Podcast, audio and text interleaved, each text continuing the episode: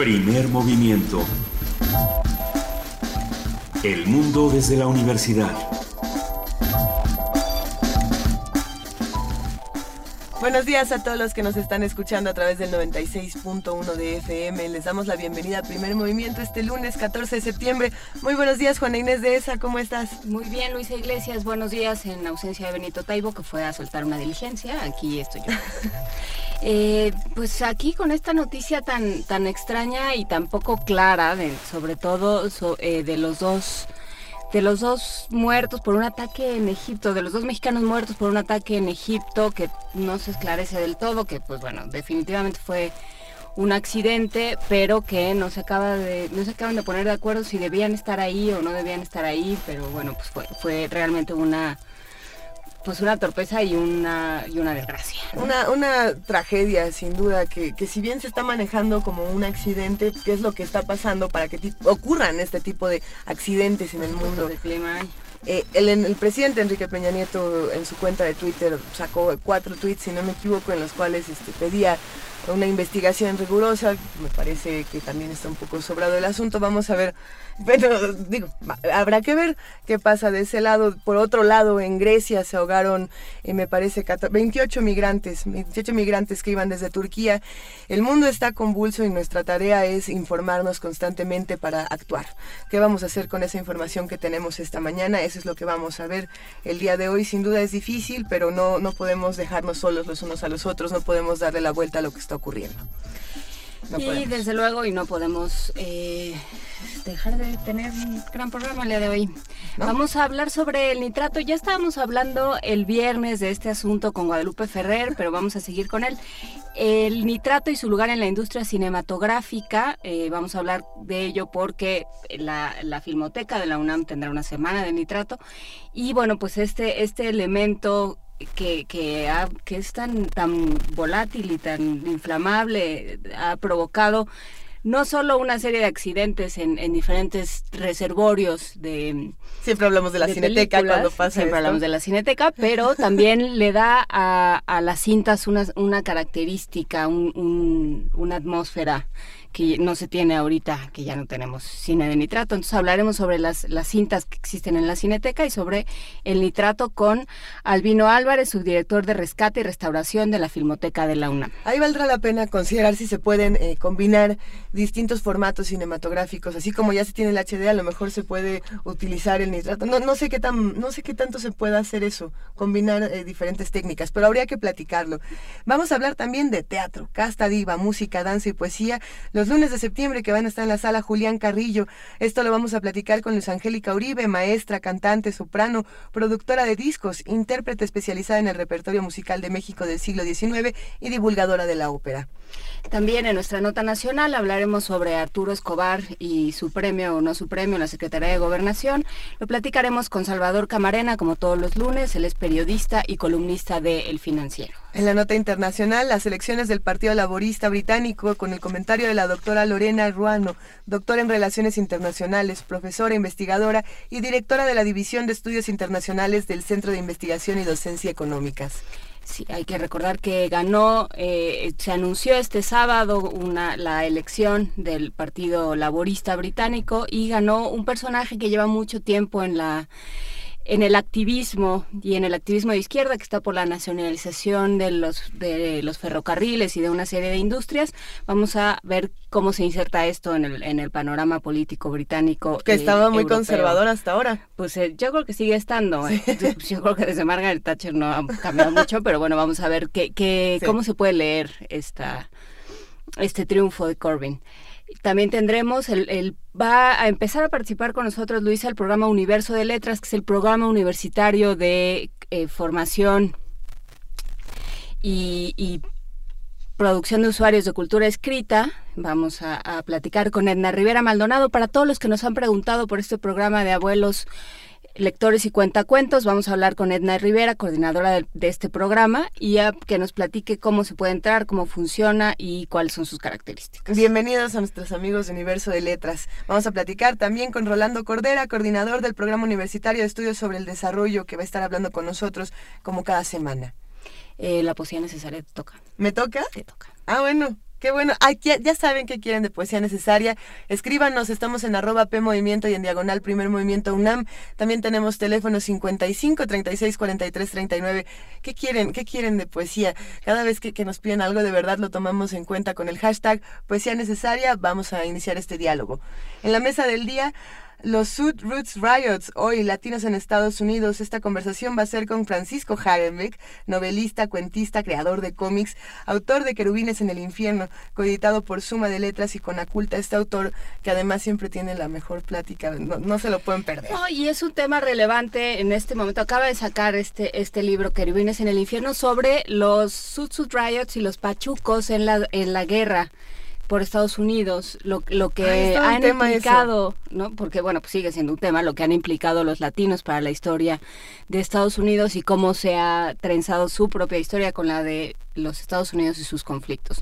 Así es que platicaremos de esto con, con Francisco Hagenbeck y lo traeremos al presente, viendo cómo está ahorita, cómo el voto latino termina siendo un voto decisivo para el presidente de los Estados Unidos. Aunque no le guste a Donald Trump, así es así tendrá que ser, ¿no? es otra historia. Pero bueno, ya está con nosotros Vania Nuche para el corte informativo de las 7. ¿Cómo estás, Vania? Muy bien, muchas gracias, Juana Inés, Luisa. Muy buenos días a toda la audiencia. Buen día.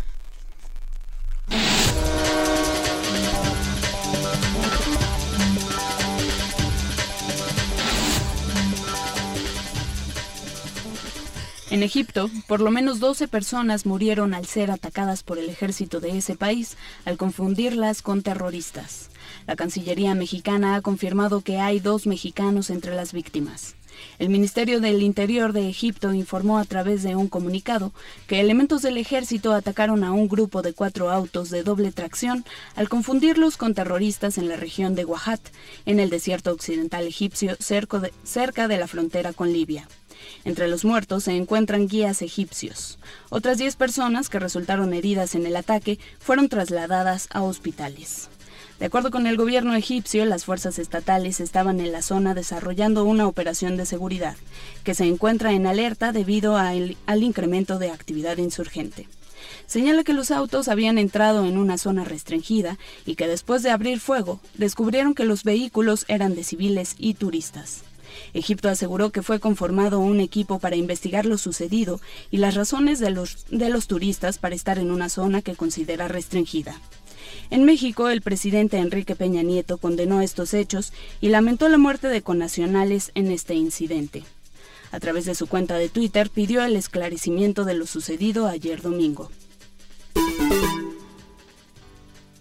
En el marco del Día Europeo de Acción por los Refugiados, que fue respaldado por varias organizaciones como Amnistía Internacional, miles de personas participaron el sábado pasado en una manifestación en varias capitales europeas a favor de la recepción de refugiados procedentes de Siria, Irak o Afganistán.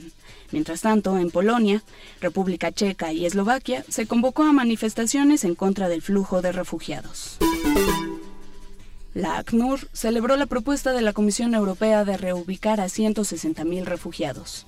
La Agencia de Naciones Unidas para los Refugiados, ACNUR, acogió con beneplácito la reciente propuesta de la Comisión Europea que aborda la actual crisis de refugiados en esa región. En una conferencia de prensa celebrada en Ginebra, el portavoz de la agencia, William Spindler, indicó que dada la urgencia de la situación, ACNUR considera que esos planteamientos deben ser implementados plena y rápidamente. La propuesta de reubicar a 160.000 refugiados que se encuentran en Grecia Grecia, Italia y Hungría contribuirá en gran medida a abordar la crisis. Nuestras estimaciones iniciales indican que existen necesidades aún mayores, pero el foco debe ser ahora asegurar que todos los Estados miembros formen parte de la iniciativa y que se implemente sin demoras, declaró Spindler. La agencia de la ONU especificó que en el proceso de reubicación se debe tener en cuenta los requerimientos de los refugiados, sus preferencias y cualidades específicas. También subrayó que al entrar en la Unión Europea, esas personas deben encontrar un ambiente acogedor y respuestas inmediatas a sus necesidades básicas. Rocío Franco, Naciones Unidas, Nueva York. La caída de la enorme grúa que se estrelló contra la gran mezquita de la Meca el pasado viernes, que dejó un saldo de 107 personas muertas y más de 200 heridos, fue provocada por los fuertes vientos registrados durante una tormenta eléctrica. Así lo informó el responsable del Directorio Saudí de Defensa Civil. Este accidente, considerado el más mortífero en muchos años, se produjo a unas semanas que se realice la peregrinación llamada el Hajj, que todos los musulmanes saludables deben realizar una vez en la vida. Lilian Tintori, esposa del opositor venezolano Leopoldo López, hizo un llamado para que el próximo sábado 19 de septiembre los venezolanos tomen las calles en paz y en democracia para construir su victoria. Cabe recordar que el opositor Leopoldo López fue condenado el pasado, el pasado jueves perdón, a más de 13 años, 13 años de cárcel, acusado por los disturbios en febrero de 2014 en Venezuela, durante los cuales más de 40 personas perdieron la vida. En información nacional, la Secretaría de Gobernación informó que el presidente Enrique Peña Nieto y los padres de los 43 normalistas desaparecidos de Ayotzinapa se reunirán el próximo 24 de septiembre. Mediante un comunicado se detalló que la Presidencia de la República refrendará su compromiso en la atención integral a las víctimas, directas e indirectas, y continuará con la investigación hasta llegar al esclarecimiento de los hechos. La hipótesis del quinto camión en el caso de los 43 normalistas desaparecidos de Ayotzinapa será una nueva línea de investigación que se trabajará por la PGR y el grupo interdisciplinario. Así fue determinado en la reunión de trabajo entre la Procuradora General de la República, Areli Gómez, y los expertos de la Comisión Interamericana de Derechos Humanos. También se acordó que todas las recomendaciones y líneas de investigación se tomarán en cuenta, incluida la del crimen organizado. Cabe recordar que la hipótesis de los expertos plantea que el quinto camión tenía un cargamento de droga, razón por la cual integrantes de Guerreros Unidos, en coordinación con los policías municipales de Iguala y Cocula, atacaron a los normalistas. La Comisión Nacional de Derechos Humanos inició una investigación sobre la venta de bebés en Sonora. Mediante un comunicado, la CNDH informó que a petición de la Cámara de Diputados dio inicio a un expediente de queja para hacer efectivos los derechos a la verdad y acceso a la justicia. El PRI no está en contra de las candidaturas independientes, afirmó Malio Fabio Beltrones. El presidente nacional del Partido Revolucionario Institucional dijo que conseguirán que la Suprema Corte de Justicia de la Nación dé marcha atrás a las medidas aprobadas en Puebla en contra de las candidaturas independientes. Candidatos independientes llegaron para quedarse. Es una propuesta incluso mía desde el 2010 y la voté en el 2014 y la hago mía para siempre. Los candidatos independientes, las candidaturas independientes son y deberán ser un acicate para que los partidos políticos mejoren su presencia y sobre todo su identificación de las causas ciudadanas. Los partidos políticos que no entiendan que las candidaturas independientes deben de estar presentes para mejorar su vida, pues sufrirán las consecuencias. El PRI no hará nada en contra de las candidaturas independientes. Tan es así que la próxima semana presentaremos una controversia por lo que se hizo en Puebla, en donde se endurecen las los, eh, los requisitos para las candidaturas independientes. La Procuraduría General de Justicia del Distrito Federal informó que fue detenido en la delegación Coyoacán un tercer implicado en el multihomicidio registrado en la colonia Narvarte. La Procuraduría Capitalina detalló que elementos de la Policía de Investigación detuvieron a una persona identificada como César Omar Martínez Sendejas, de 32 años de edad y residente del Distrito Federal, por su probable participación en los hechos sucedidos el pasado 31 de julio. Ayer, Martínez Sendejas fue consignado por los delitos de feminicidio, homicidio y robo, igual que el resto de los implicados del caso Narvarte. La Procuraduría Capitalina trasladó al inculpado al reclusorio norte. Y en la nota de la UNAM, el Instituto de Ingeniería trabaja en la adaptación y mejoramiento de métodos de prueba desarrollados en otras naciones para caracterizar el comportamiento del concreto reforzado con fibras, tecnología cada vez más utilizada en distintas obras mexicanas. En nuestro país, este tipo de concreto se emplea en pisos industriales, pistas de aeropuerto, carreteras y revestimiento de túneles y lumbreras, así como en sostenimiento de taludes. Se trata de una mezcla de cemento, grava, arena y agua con fibras plásticas o de acero. Habla Carlos Máximo Aire Untiveros, quien encabeza al grupo que ha instrumentado varios métodos de prueba, entre ellos el de doble punzonamiento ganador del premio CEMEX a la innovación 2014. La aplicación principal de este tipo de fibras, que son sintéticas, de plástico se puede decir, es para controlar el agrietamiento del concreto. Cuando se hacen, por ejemplo, pisos para naves industriales, son grandes superficies. La carga que tienen ellos son cargas muertas, que son todos los diferentes productos que ellos montan en el piso. Entonces hay que darle una característica adicional para que no se agriete el concreto. Estas fibras permiten que reducir el, agrietamiento del, concreto cuando está sometido a cargas. En el caso de las fibras de acero, estas y otro tipo, lo que hacen es mejorar el comportamiento mecánico.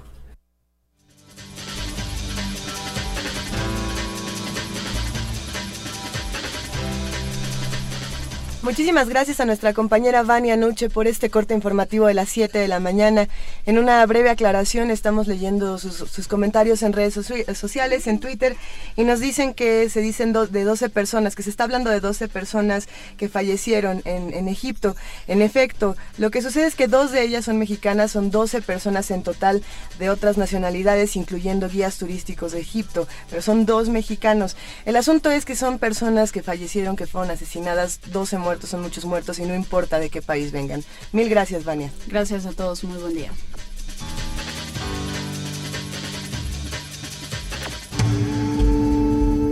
Primer movimiento. Donde todos rugen, el puma ronronea.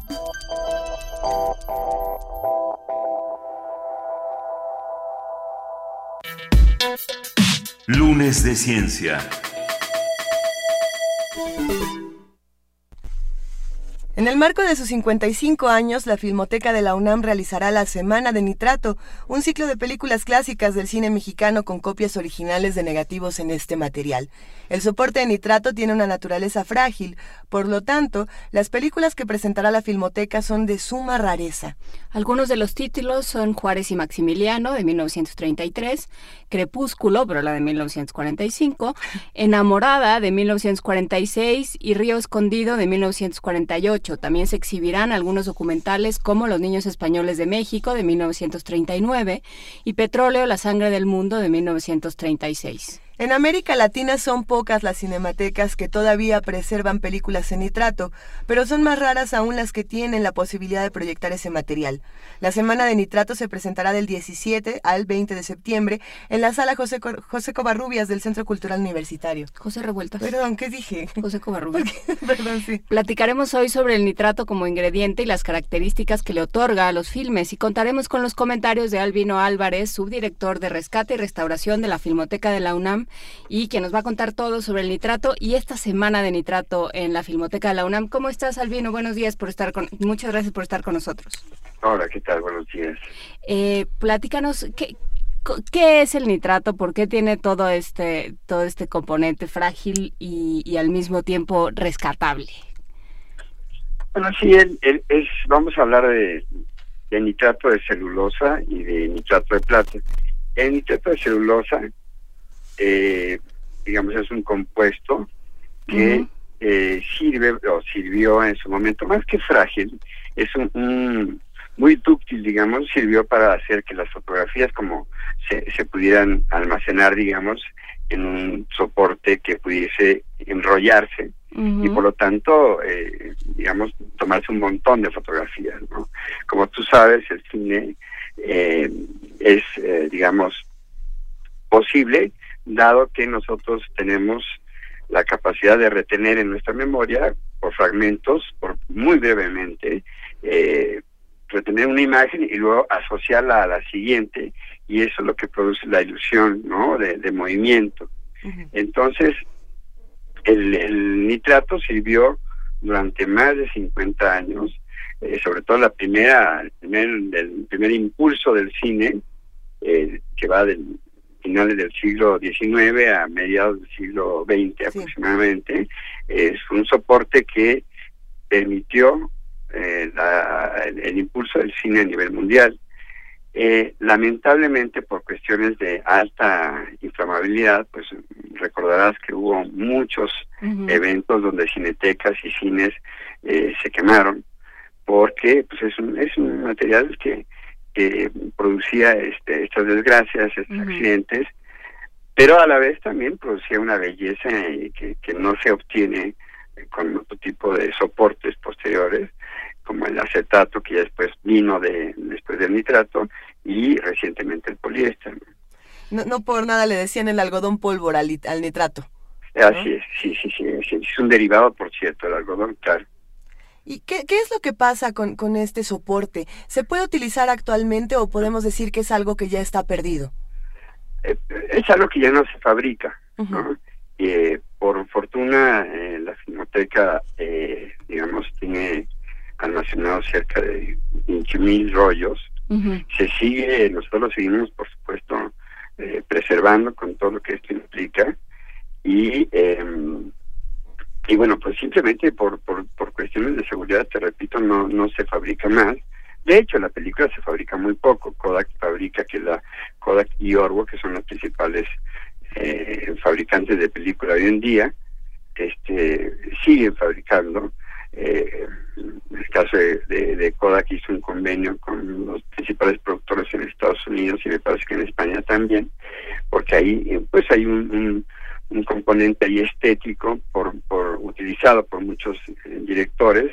De hecho, en los últimos que ganaron, eh, por ejemplo, el Linklater, muchos directores siguen utilizando la película ¿no? como, como soporte narrativo, aunque tengan intermedia digital. O sea, se concluyen en, de manera en high, definition, en 2K y 4K. Pero eh, la, la, película se sigue usando poco, pero el nitrato ya no. El nitrato simplemente tiene un proceso de degradación, de, sulfatación, se convierte en polvo y hay pocas películas que están en capacidad de mantener una medida que va entre un agujerito y otro que son sprockets, ¿sí? que, es lo que está al lado, los hoyitos que están al lado de una película.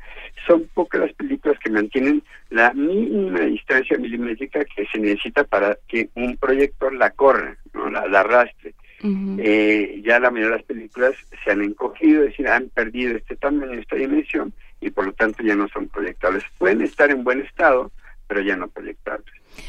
¿Qué le da el nitrato a la calidad, a la imagen cinematográfica? ¿Qué va a ver? Quien vaya a la semana del nitrato y vea enamorada o vea Río Escondido, ¿qué, ¿qué, se va a encontrar? ¿Qué va a percibir que no percibe en otros, eh, que no, que no percibe en las películas de hoy en día? Pues mira, una película es como un libro, es decir, tiene, va, a haber películas que hacía más, en el caso de Cavidad, el Cavidad del Imperio, calculamos más de 80 años de que no, de que no se había exhibido. Eh, va a haber eh, películas con ciertas eh, imágenes, digamos, no totalmente limpias, con, con algunas con pequeñas rayaduras, pero lo que va a haber es una imagen, una experiencia, va a tener una experiencia increíble de ver una serie de densidades de blancos, negros, grises, una gama de grises negros que no se ven en las películas, ni en la televisión, ni en el high definition, ni en ningún otro otra imagen cinematográfica actual proyectable, ¿no?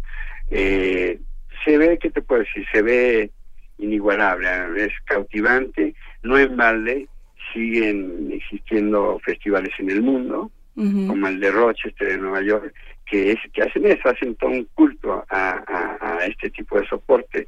En fin, eh, es de una profundidad de campo, una nitidez extraordinaria, vale mucho la pena, es una, una experiencia que que, no sabemos realmente en cuánto tiempo se pueda volver a repetir. A mí me, me llama la atención que menciones la palabra nitidez porque era lo que yo estaba pensando. Con esto del high definition, lo que se ha ido buscando es estar, digamos, como jugando a estamos viendo la realidad, por ponerlo de alguna manera. Eso que, que, vemos en la pantalla es igual a lo que veríamos en, en, la vida real.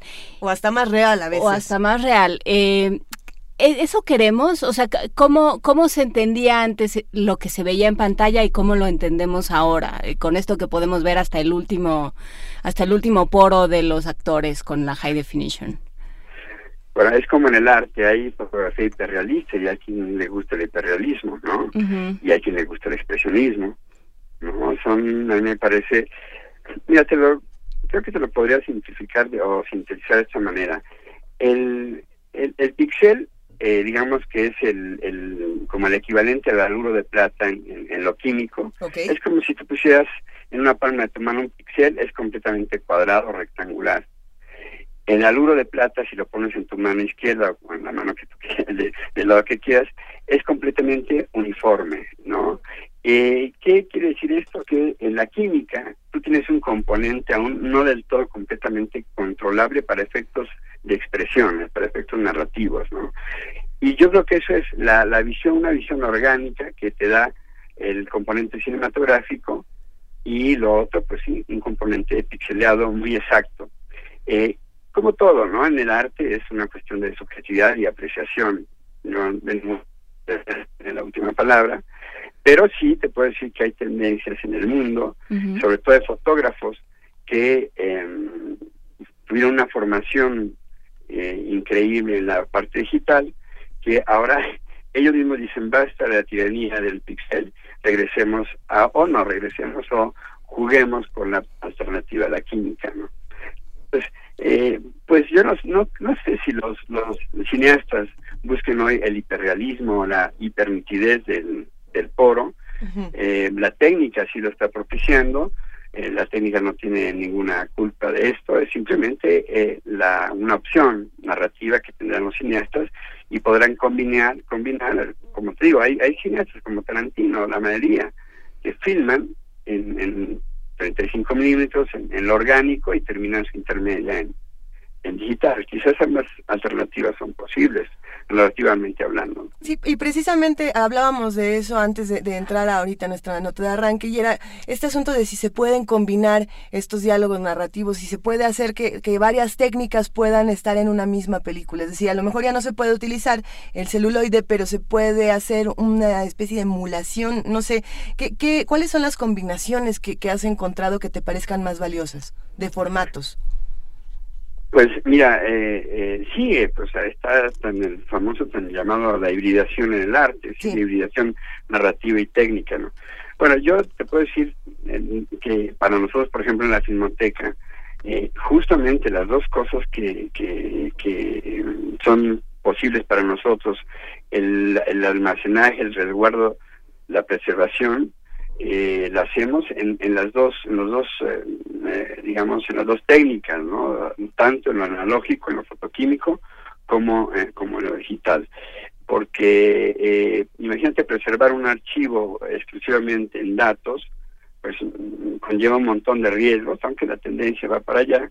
en nuestro caso seguimos preservando este así nos llega una película que está en, en determinado estado la analizamos, la diagnosticamos y siempre tomamos la decisión en la medida posible de también hacer duplicados o copias en película.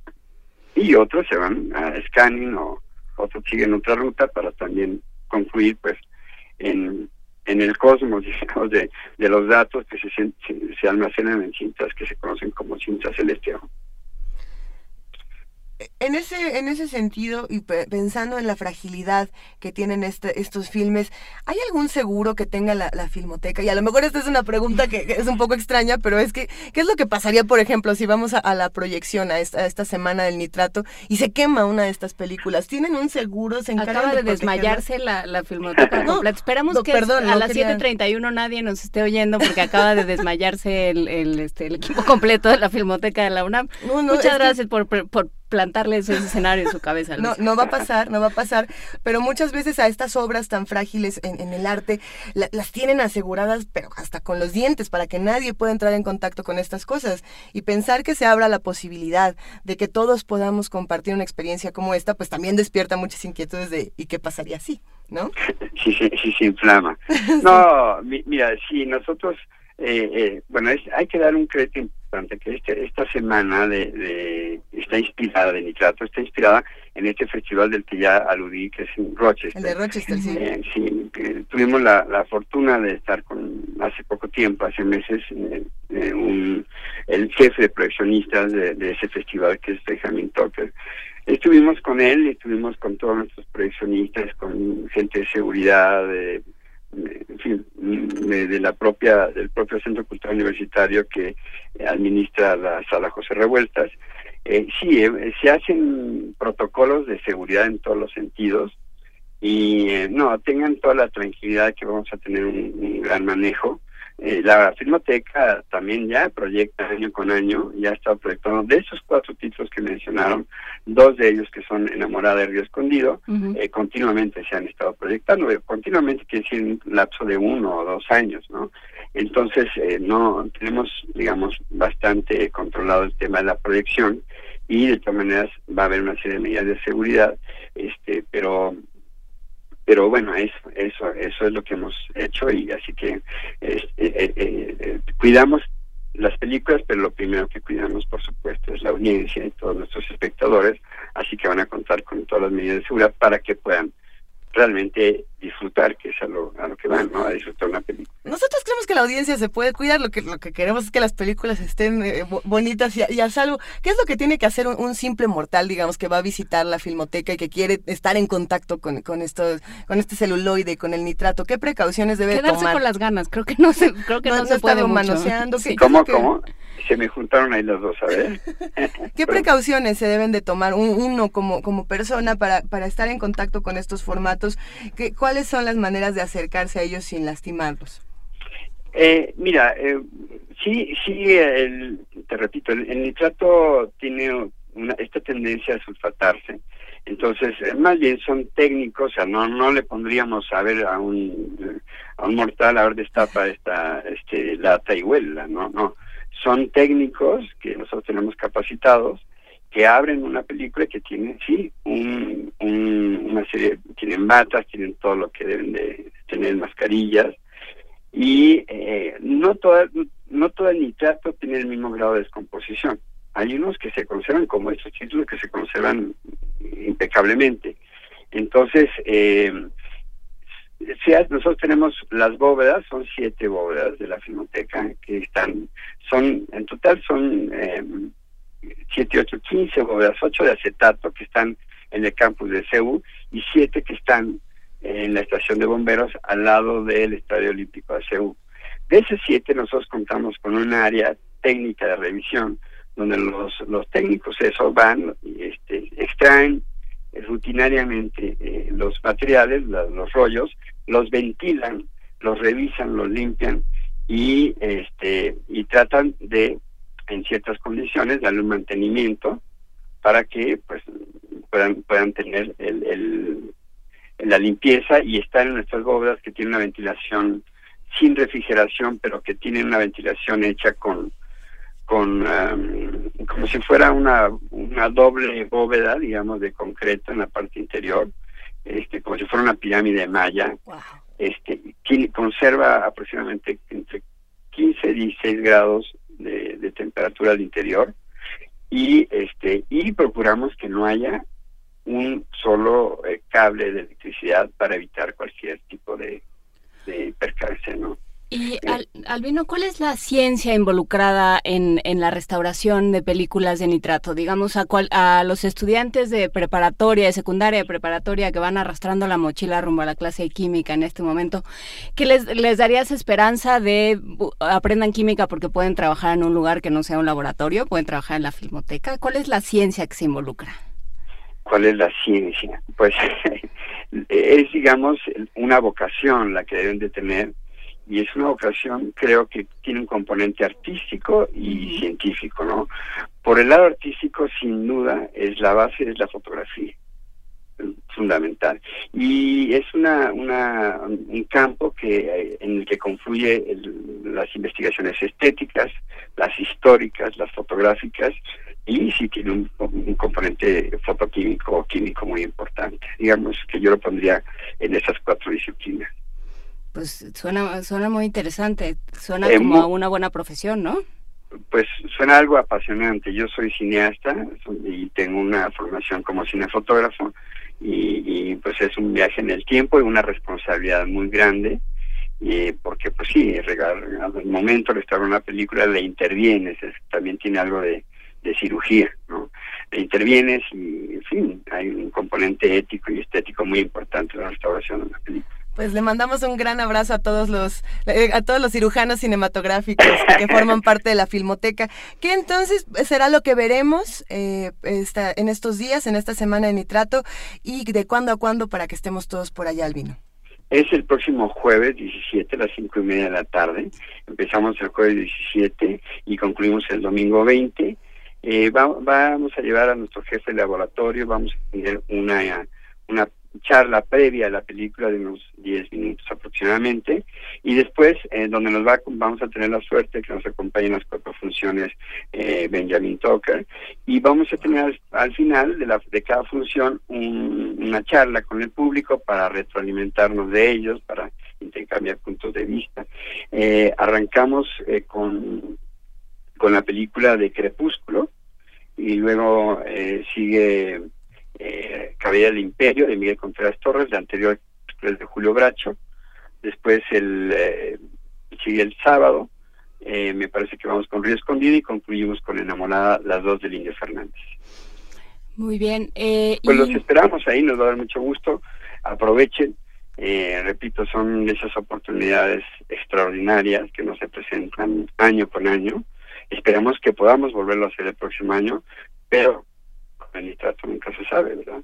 Con el nitrato nunca se sabe, es una muy bonita frase para terminar. Solo me queda la, la pregunta de este asunto de la cirugía, las películas, ¿qué tan drástico es esto? ¿Qué tanto tienen ustedes que ver con el... Con que no sea plástica la cirugía, dicen. Con que no sea, pues, eh, sí, tipo Lin May la cirugía con que no se vea así María Félix así toda adornada. Ya con, con la ceja estirada hasta la, con la ceja en, en la nuca, sí.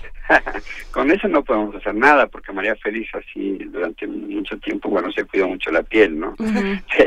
Pero sí, nosotros tenemos mucho que ver con el, ¿te refieres al, al, look de, final de la película? Ajá, ¿qué, qué es lo que, en, en qué intervienen?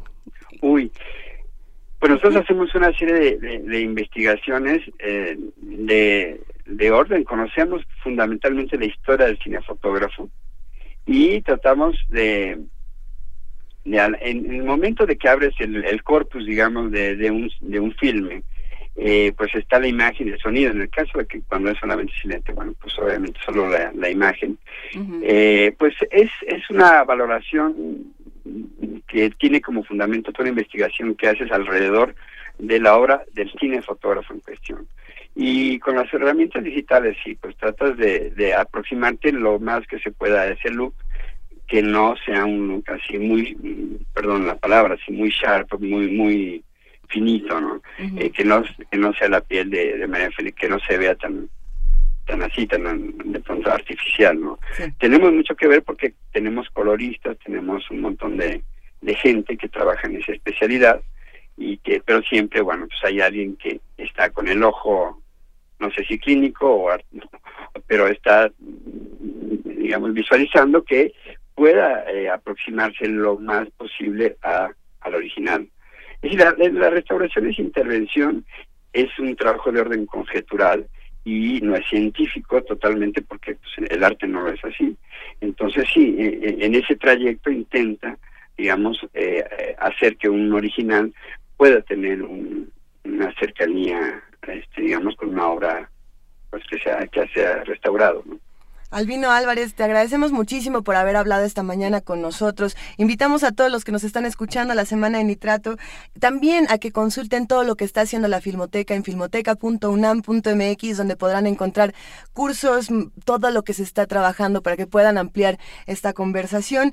Y también en Twitter están como arroba butacaunam, ¿verdad? Así es, es correcto, sí. Venga, pues muchísimas gracias Albino, nos vemos muy pronto, te mandamos un gran abrazo otro para ustedes y ahí los esperamos. Hasta luego. muchísimas gracias. Hasta luego, bye. Primer movimiento. Para afinar el día.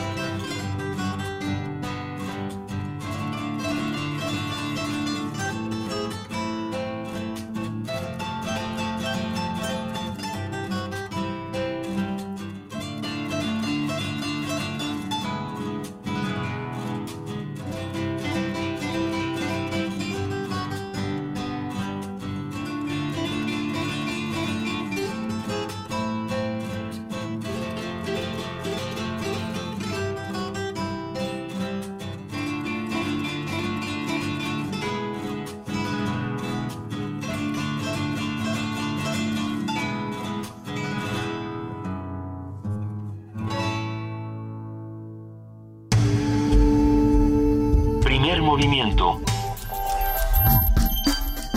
Donde todos rugen, el puma ronronea.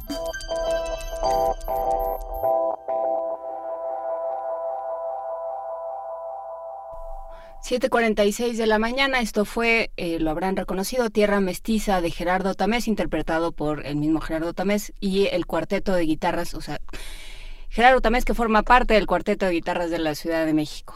Una buena versión. Una buena versión de Tierra Mestiza. Una buena versión. Sí, a mí me gusta más cuando es con más instrumentos. Más dramática. Sí, más dramática. Eh, pero a la que... es a la que estamos acostumbrados, pero esta, me gusta. Esperamos que la hayan disfrutado, así como también queremos hacerles más invitaciones disfrutables esta mañana. Vamos a hablar de teatro, casta diva, música, danza y poesía. Esto es los lunes de septiembre en la sala Julián Carrillo. O sea, hoy o sea, hoy, y todos los lunes de septiembre. Para hablar de Casta Diva se encuentra en la línea Luz Angélica Oribe, maestra, cantante, soprano, productora de discos, intérprete especializada en el repertorio musical del siglo XIX y divulgadora de la ópera. ¿Cómo estás, Luis Angélica? Muy buenos días. Hola, buenos días, Luisa, encantada de saludarlos. Nos da muchísimo gusto hablar contigo.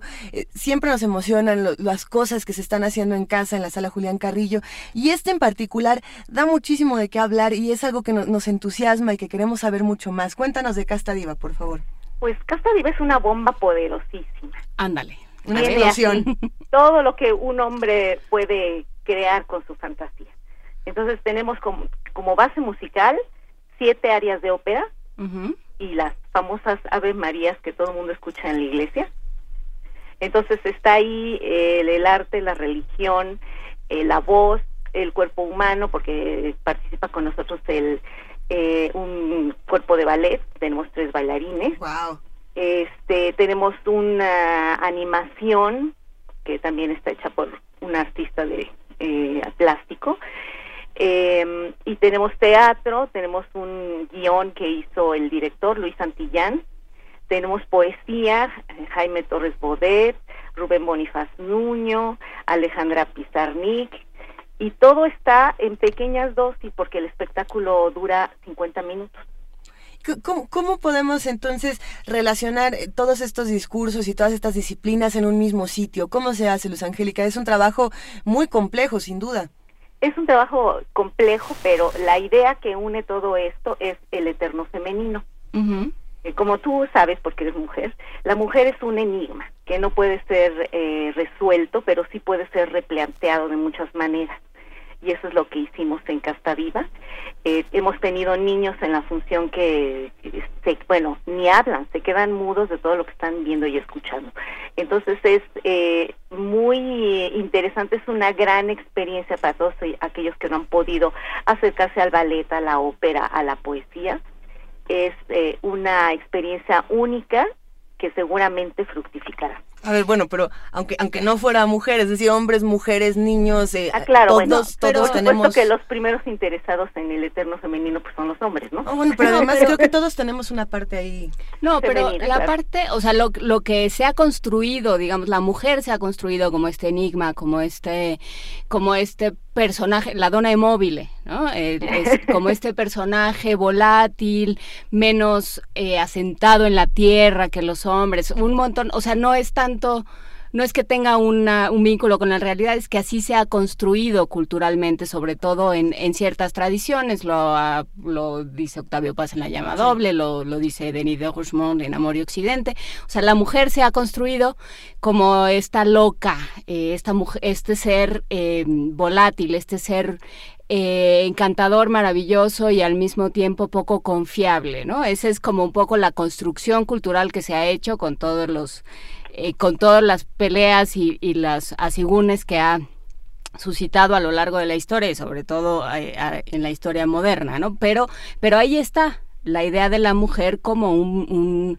un, ser a medio camino entre el cielo y la tierra, ¿no, Luz Angélica? Sí, a través de la, de la obra transitamos por diferentes perfiles de mujer.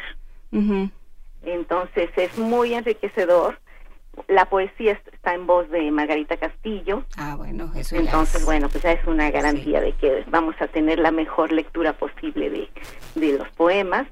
Y eh, bueno, la música es intensa, la voz humana está allí presente.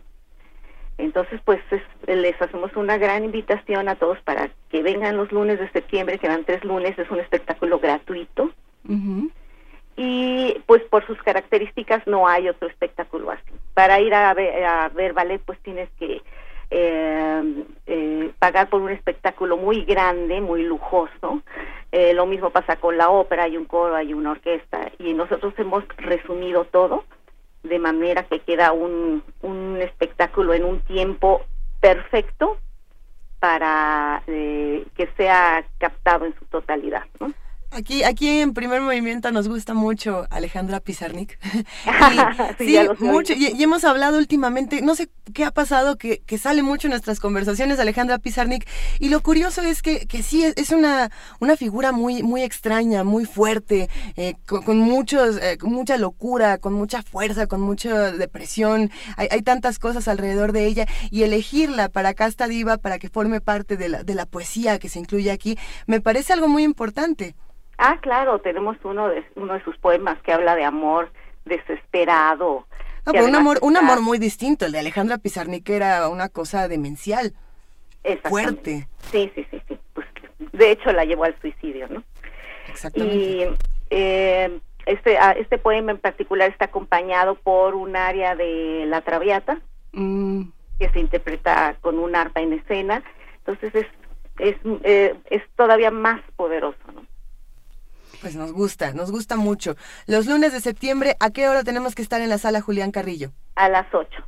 A las, a las 8, 8 empieza, si pueden estar un poquito antes, pues mejor.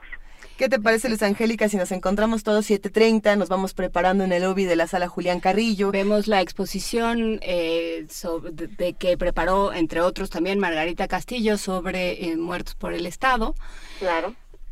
y ya luego podemos Pueden darse una vuelta por las instalaciones de Radio UNAM, que lo platicaremos pronto. Han estado intervenidas por una legión de artistas del, de la Facultad de Arte y Diseño. Y bueno, pueden, pueden conocer este lugar desde donde se hace primer movimiento y tantos otros programas. Y que todo eso sea un gran preámbulo para Casta Diva, que va a estar todos los lunes y nos entusiasma. Y te deseamos muchísima suerte, Luz Angélica Uribe.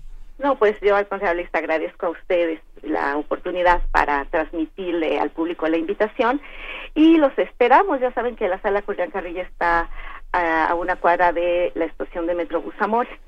Excelente. Venga, muchísimas gracias, Luz Angélica. Besos, muchas gracias. Muchas gracias, Luz Angélica. Hasta luego.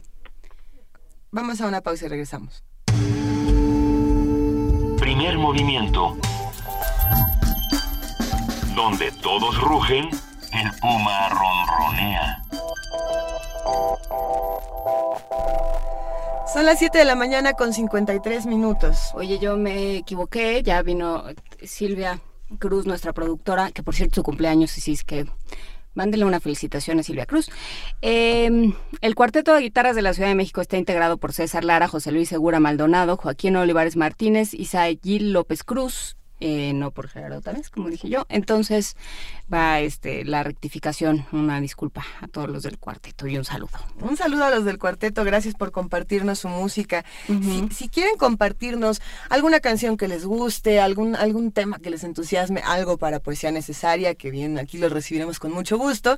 Estamos en arroba P Movimiento, en diagonal Primer Movimiento UNAM y en primer movimiento UNAM arroba gmail.com. También tenemos teléfono que es el 55 36 43 339. Por ejemplo, nos escribe por aquí Alberto Candiani de Resistencia Modelada, a quien le mandamos Hola, Candiani. Un, abrazo. Hola Candiani. Nos pregunta que qué días serán las proyecciones de nitrato de la de, Butaca UNAM, es decir, de la Filmoteca. Y lo tenemos justo aquí, es esta semana. Del 17 al 20. Ah, del 17. Sí, pues sí. Sí, sí, sí. Sí, es esta semana. Lo que pasa es que, pues acuérdense que esta semana es cortita, ¿verdad? Entonces... Ahí vamos, pero ya está toda la información en redes del 17 al 20, también eh, en las redes sociales de la Filmoteca de la UNAM están promoviendo este esta actividad de la Semana del Nitrato. Y como nos dijo Albino Álvarez, las películas se, se están constantemente poniendo al alcance del público, se está proyectando, Enamorada se ha proyectado varias veces. Sí y La Mujer del Puerto también. Entonces, bueno, pues hay, hay acceso a estas películas de nitrato, pero la semana del nitrato es del 17 al 20, o sea, esta semana. Cuiden su nitrato, eh, protéjanlo. Todavía nos quedan algunas películas. Hay que disfrutarlas, hay que aprovechar estas oportunidades. Claudia Guerrero, por ejemplo, también nos escribe y nos dice, hablaron de restauración de las películas, esos instrumentos que cuentan historias. Y hasta el mismo soporte en el que está una película es parte de su historia, es parte de lo que nos está contando. No es lo mismo ver una película en HD que verla en una pantalla en el cine, que verla en el autocinema. Que, es decir, la experiencia cinematográfica empieza desde que uno sale de su casa y dice, yo voy a ir al cine el día de hoy. Y toda esa es la historia, ¿no? Lo que ves, no lo sale, que, ya es, también lo que sucede, ¿no? Que ya uno ve una copia horrenda, copia de la copia de la copia en su casa, o lo que hemos platicado con otros cineastas, guionistas aquí en, la cabina, que, por ejemplo, el cambio de formatos que está ocurriendo actualmente, es decir, ya no, ya no vamos al cine porque lo vemos en Netflix, ¿no? Y ver la película en Netflix quiere decir que uno lo podemos ver en nuestra tele o dos lo podemos ver en la computadora. Y la experiencia en la computadora, mm, algunos dicen que quita mucho y otros dicen que aporta nuevos, nuevos diálogos, ¿no? Porque tú estás viendo la película y si te llama algo la atención de lo que estás viendo, de inmediato este, puedes conectarlo con tu propia mano, pero la es que ya no estás en la película. No sé cómo explicarlo. Yo, sí defiendo verlas donde sea, ¿no? Pero... Sí, bueno, hay, hay películas que pues, uno tiene que ver donde sea, pero sí la experiencia cinematográfica, como dices, o sea, el hecho de eh, organizarse, ir al cine, destinar ese tiempo a, a ver una película pues ya tiene, ya tiene, conlleva todo un acto distinto que sentarte frente a la computadora y verlo. Elegir la sala, elegir el formato, elegir el día, la hora, todo eso es fundamental. Ahora sí, vámonos a una pausa y ahorita regresamos aquí a primer movimiento.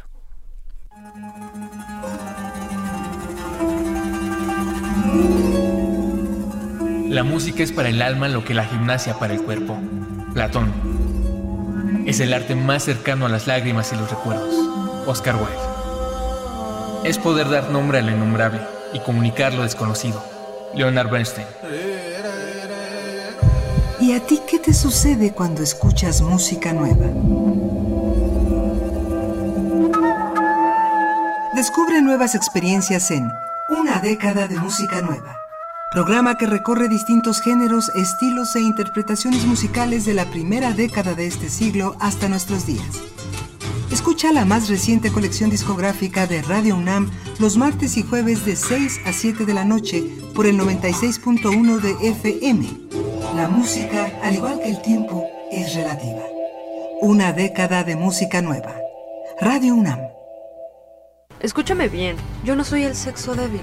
Escúchame bien, yo voy a ser presidenta municipal. Escúchame bien, quiero estudiar como mis hermanos. Escúchame bien, mi fuerza está en mi carácter. Escúchame bien, yo no estoy detrás de un gran hombre, estoy a su lado. Escúchame bien, me niego a ser invisible. Escúchame bien, seremos el 50%. En nuestras decisiones, propuestas e iniciativas, las mujeres escuchan. Movimiento de Mujeres Nueva Alianza. Un acuerdo secreto entre dos o más personas que tienen la misión de gestar algún plan o daño. Todo poder es una conspiración permanente. Honoré de Balzac. La tesis novena sobre... La locura es una desgracia personal. El filósofo alemán, pero es un asunto público. Solía decir todo el Así fue Viaja por míticos lugares y vuelve a momentos clave en la historia, recordando a grandes filósofos en... Conspiraciones. Programa de disertaciones filosóficas sobre temas históricos y culturales. Acompáñanos en un viaje a través del tiempo con la guía de Otto Cázares. Lunes y miércoles a las 2.15 de la tarde. Retransmisión martes y jueves a las 10 de la mañana. Por el 96.1 de FM. Radio UNAM. Voy a hablar de Denis de y te estás. Aquí estamos en primer movimiento a las 7 de la mañana con 59 minutos. Si oyó que te dije que iba a hablar de Denis de Así es. Ok. Lean Amor y Occidente y van a entender muchísimas cosas en esta vida. Es que eh, fuera del aire estábamos hablando de cómo nos apasionamos con algunos temas, cómo nos apasionamos con nuestro corto informativo de las 8 de la mañana. Por eso ya está aquí nuestra compañera Frida Saldívar. Hola Frida, ¿cómo estás? Muy buenos días, bien, gracias. Buen día.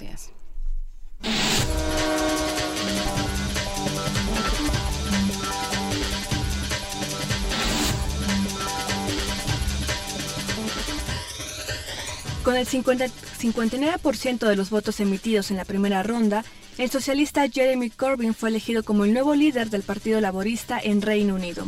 Corbyn, de 66 años, quien se ha manifestado a favor de la renacionalización de los servicios públicos, el estado de bienestar y en contra de las armas nucleares, dejó atrás en la contienda a los laboristas Yvette Cooper y Andy Burnham y a Liz Kendall, quien representa las políticas del ex primer ministro Tony Blair. Algunos medios han señalado que con este triunfo se hace más probable la salida británica de la Unión Europea. Con el aumento de que los países que acogen refugiados deben controlar la cantidad que están dispuestos a aceptar y apoyar, los gobiernos de Hungría, Polonia, República Checa y Eslovaquia, reunidos en Praga, rechazaron las cuotas de migrantes que pretende imponer la Unión Europea. De igual manera, el gobierno de Dinamarca rechazó sumarse a este sistema de repartición centralizada de refugiados. Al menos 34 muertos es el resultado de la última tragedia en el mar Mediterráneo. Se trata de refugiados inmigrantes que murieron ahogados cuando la embarcación en la que viajaban naufragó. Sus cuerpos fueron hallados en las playas de la isla griega de Farmakonisi. Entre los excesos se encuentran cuatro bebés y 10 niños. Otras 68 personas pudieron ser rescatadas, mientras que 30 pudieron nadar a las costas de la isla situada a 15 kilómetros de Turquía. En la embarcación viajaban al menos 112 personas, según el balance de la Guardia Costera. Agradece la, la, Organización Internacional de las Migraciones a Chile su disposición a recibir refugiados sirios. El director general de la Organización Internacional para las Migraciones, la OIM, William Lacey Swing, agradeció al gobierno de Chile su disposición a acoger a refugiados que huyen de la violencia en Siria. El titular de esa organización se reunió esta semana con la presidenta Michelle Bachelet en el marco de la visita oficial que ha realizado a Chile con motivo de la decimoquinta Conferencia Sudamericana sobre Migración. En esta conferencia, la más importante a nivel regional, han participado representantes gubernamentales, de la sociedad civil y de organizaciones internacionales. El director general de la OIM subrayó en la apertura de ese evento que la prioridad en la gestión de los flujos de migrantes debe ser salvar vidas, y añadió que la movilidad humana en décadas venideras es inevitable, necesaria y deseable. También resaltó la importante contribución de los migrantes al desarrollo económico, social y cultural, tanto de los países de origen como de acogida, y recalcó que debe tenerse en cuenta a esos colectivos en los planes de desarrollo nacionales y globales. Víctor Martín, Naciones Unidas, Nueva York. El gobierno de Venezuela rechazó las versiones de aviones de su fuerza aérea hubieran violado el espacio aéreo de Colombia. Calificó de las denuncias como una invención que busca frustrar una posible reunión presidencial para tratar las crisis fronterizas entre ambos países.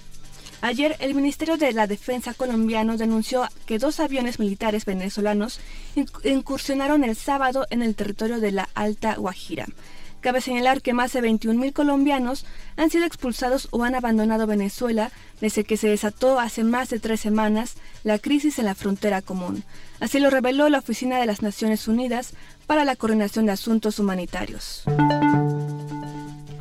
El Senado de California aprobó la legislación de la, prescripción de drogas para enfermos terminales con un pronóstico menor a seis meses de vida y que soliciten consistentemente el suicidio asistido.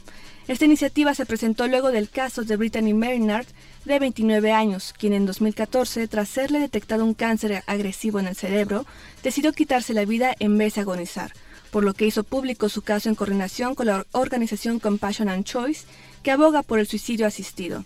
Sin embargo, esta iniciativa aún no es ley, pues falta la firma del gobernador Jerry Brown, que no ha manifestado su posición al respecto. En información nacional, la Comisión Ejecutiva de Atención a Víctimas aceptó el ofrecimiento de que el Grupo Interdisciplinario de Expertos Internacionales de la Comisión Interamericana de Derechos Humanos hiciera para fungir como intermediarios con, los familiares de los 43 normalistas desaparecidos de Ayotzinapa. El comisionado presidente de dicha comisión, Jaime Rochín del Rincón, señaló que las observaciones contenidas en el informe de los expertos son fundamentales para hacer cumplir los derechos de acceso a la verdad y la justicia para las víctimas. La creación de una comisión internacional contra la impunidad para esclarecer la desaparición de los 43 normalistas de Ayotzinapa debe ser consultada con el gobierno mexicano. Así lo señaló el secretario general de la Organización de Estados Americanos, Luis Almagro Lemes. En Guanajuato, durante su asistencia a la clausura de la decimocuarta Asamblea General de la Confederación Parlamentaria de las Américas, dijo que no ha recibido una petición formal de la propuesta del grupo parlamentario del PAN en el Senado que busca la creación de un fiscal internacional para investigar el caso. La Secretaría de la Defensa Nacional solicitó un presupuesto de 1.691.107.623 pesos para el próximo año con el fin de concluir el Centro de Operaciones del Ciberespacio. La dependencia reveló que el centro tiene como objetivo enfrentar ataques permanentes de piratas cibernéticos y organizaciones clandestinas nacionales e internacionales a dependencias públicas y entidades privadas estratégicas para el país. La Secretaría de Salud dio a conocer que el próximo año la compra consolidada de medicamentos se reducirá en comparación con el, dinero asignado en el 2015. Marcela Velasco González, subsecretaria de Finanzas de la dependencia, dijo que si bien el próximo año 21 estados aportarán recursos propios para la, adquisición de medicamentos, habrá 3 mil millones de pesos menos para la compra masiva que en el 2014. Velasco González explicó que la compra consolidada es una estrategia que han repercutido en ahorros al adquirir medicinas y bienes terapéuticos. La, la, presidencia aclaró que la cena del 16 de septiembre a casi un millar de invitados fue cancelada por austeridad. Edwin Lino, secretario particular de la presidencia, señaló que a través de un comunicado Enrique Peña Nieto solo dará el tradicional grito de independencia. En los últimos dos años, el costo de la cena ha oscilado entre los 17 y 19 millones de pesos. Este lunes, el gobierno capitalino presentará un plan de austeridad. Así lo informó Miguel Ángel Mancera, jefe de gobierno del Distrito Federal, quien confirmó que habrá una estrategia financiera para poder dar seguridad alimentaria y sostener los programas sociales. Mira, a partir del lunes estaremos presentando un plan de austeridad, qué es lo que vamos a trabajar, qué rubros vamos a, a pues a buscar que den resultado efectivo para las finanzas y además eh, estaría anunciando yo creo que el próximo lunes también la creación de algunos mecanismos eh, financieros de protección para la ciudad. No tengo previsto ahora ningún despido, yo les platicaré el lunes cómo viene el plan de austeridad, pero no creo yo que la solución sea despidos.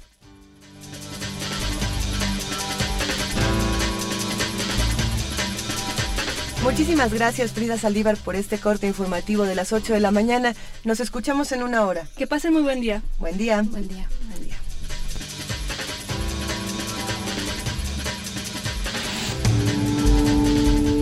Primer movimiento. Donde todos rugen, el puma ronronea.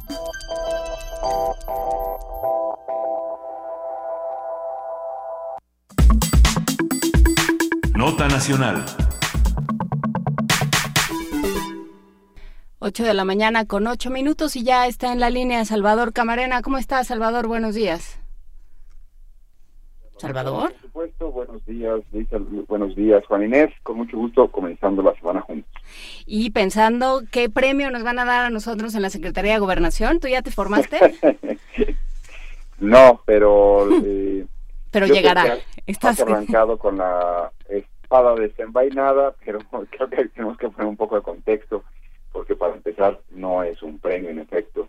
Estamos hablando, sin lugar a dudas, de lo que declaró el señor Arturo Escobar, eh, polémico nombramiento al frente de la Subsecretaría de Prevención y Participación Ciudadana, y que en una de sus primeras declaraciones tuvo el desatino eh, de decir que este premio, que eso era un premio. Eh, vamos a recordar que estamos hablando de, eh, la, la subsecretaría de prevención y estamos hablando de entonces delitos y entonces estamos hablando de víctimas. Y él comienza, no podía ser de otra manera, parece, fatalmente, digamos que así es él, comienza con un tropiezo o un lapsus que Freud encontraría muy revelador con respecto a cómo asume él este nombramiento, que es una altísima responsabilidad, aunque él no lo sepa, porque de eso hablaremos también en este momento, tiene cero, nula, nula experiencia en el sector público y no es un premio, es una cartera muy importante del gobierno mexicano y sin embargo se la pusieron en las manos a una de las personas más cuestionables que hay en el ámbito político. Vamos comenzando, si, si me permiten, precisamente por tratar de entender qué es esto de la Subsecretaría de Planeación, de, perdón, de Prevención y Participación Ciudadana. Por favor. Eh, eh, todo el mundo sabe que después del sexenio de Felipe Calderón había un hartazgo con la violencia, por supuesto, un profundo dolor en todo el país y un debate sobre si estábamos eh, con el modelo adecuado enfrentando este reto de los criminales. Eh, dejando aparte o para otro momento lo que hizo o no hizo el señor Calderón, el punto es que el señor Enrique Peña Nieto llega a la presidencia y dice yo tengo una estrategia dual. Voy a hacer con el secretario de Gobernación toda una reformulación de las labores de seguridad, de hecho asume la Secretaría de Gobernación las labores de la Secretaría de Seguridad Pública que desaparece y voy a hacer con ellos una coordinación. Bueno, se supone que el secretario de Gobernación tiene en su mano la coordinación de la estrategia de seguridad.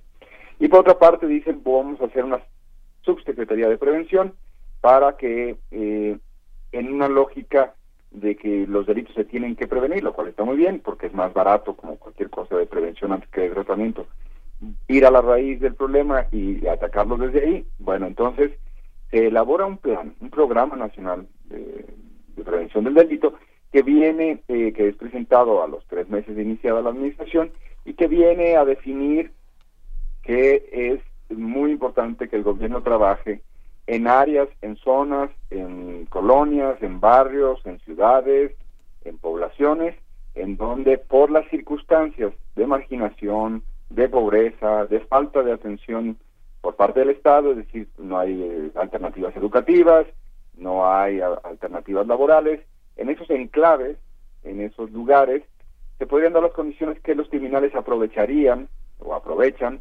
para precisamente aparecer como una alternativa eh, válida supuestamente, por supuesto que no, pero entendible que así se vea en cierto momento de marginación y de desesperación, como una alternativa para eh, dedicarse a eh, conseguir dinero para la familia, para, para otros propósitos, para lo que sea. Entonces, los criminales tienen un caldo de cultivo y el Estado dijo, vamos a atacar ese caldo de cultivo.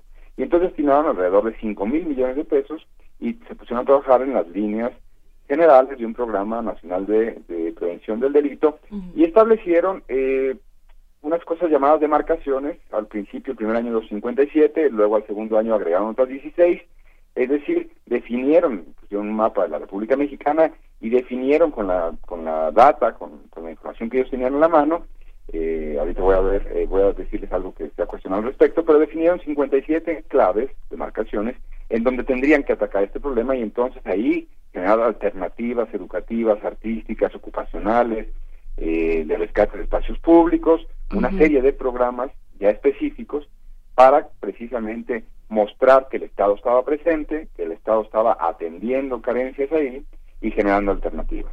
Bueno, estos 57 demarcaciones es muy importante comprenderlo, que luego, eh, por supuesto que están ubicadas en algún estado de la República Mexicana o en el Distrito Federal.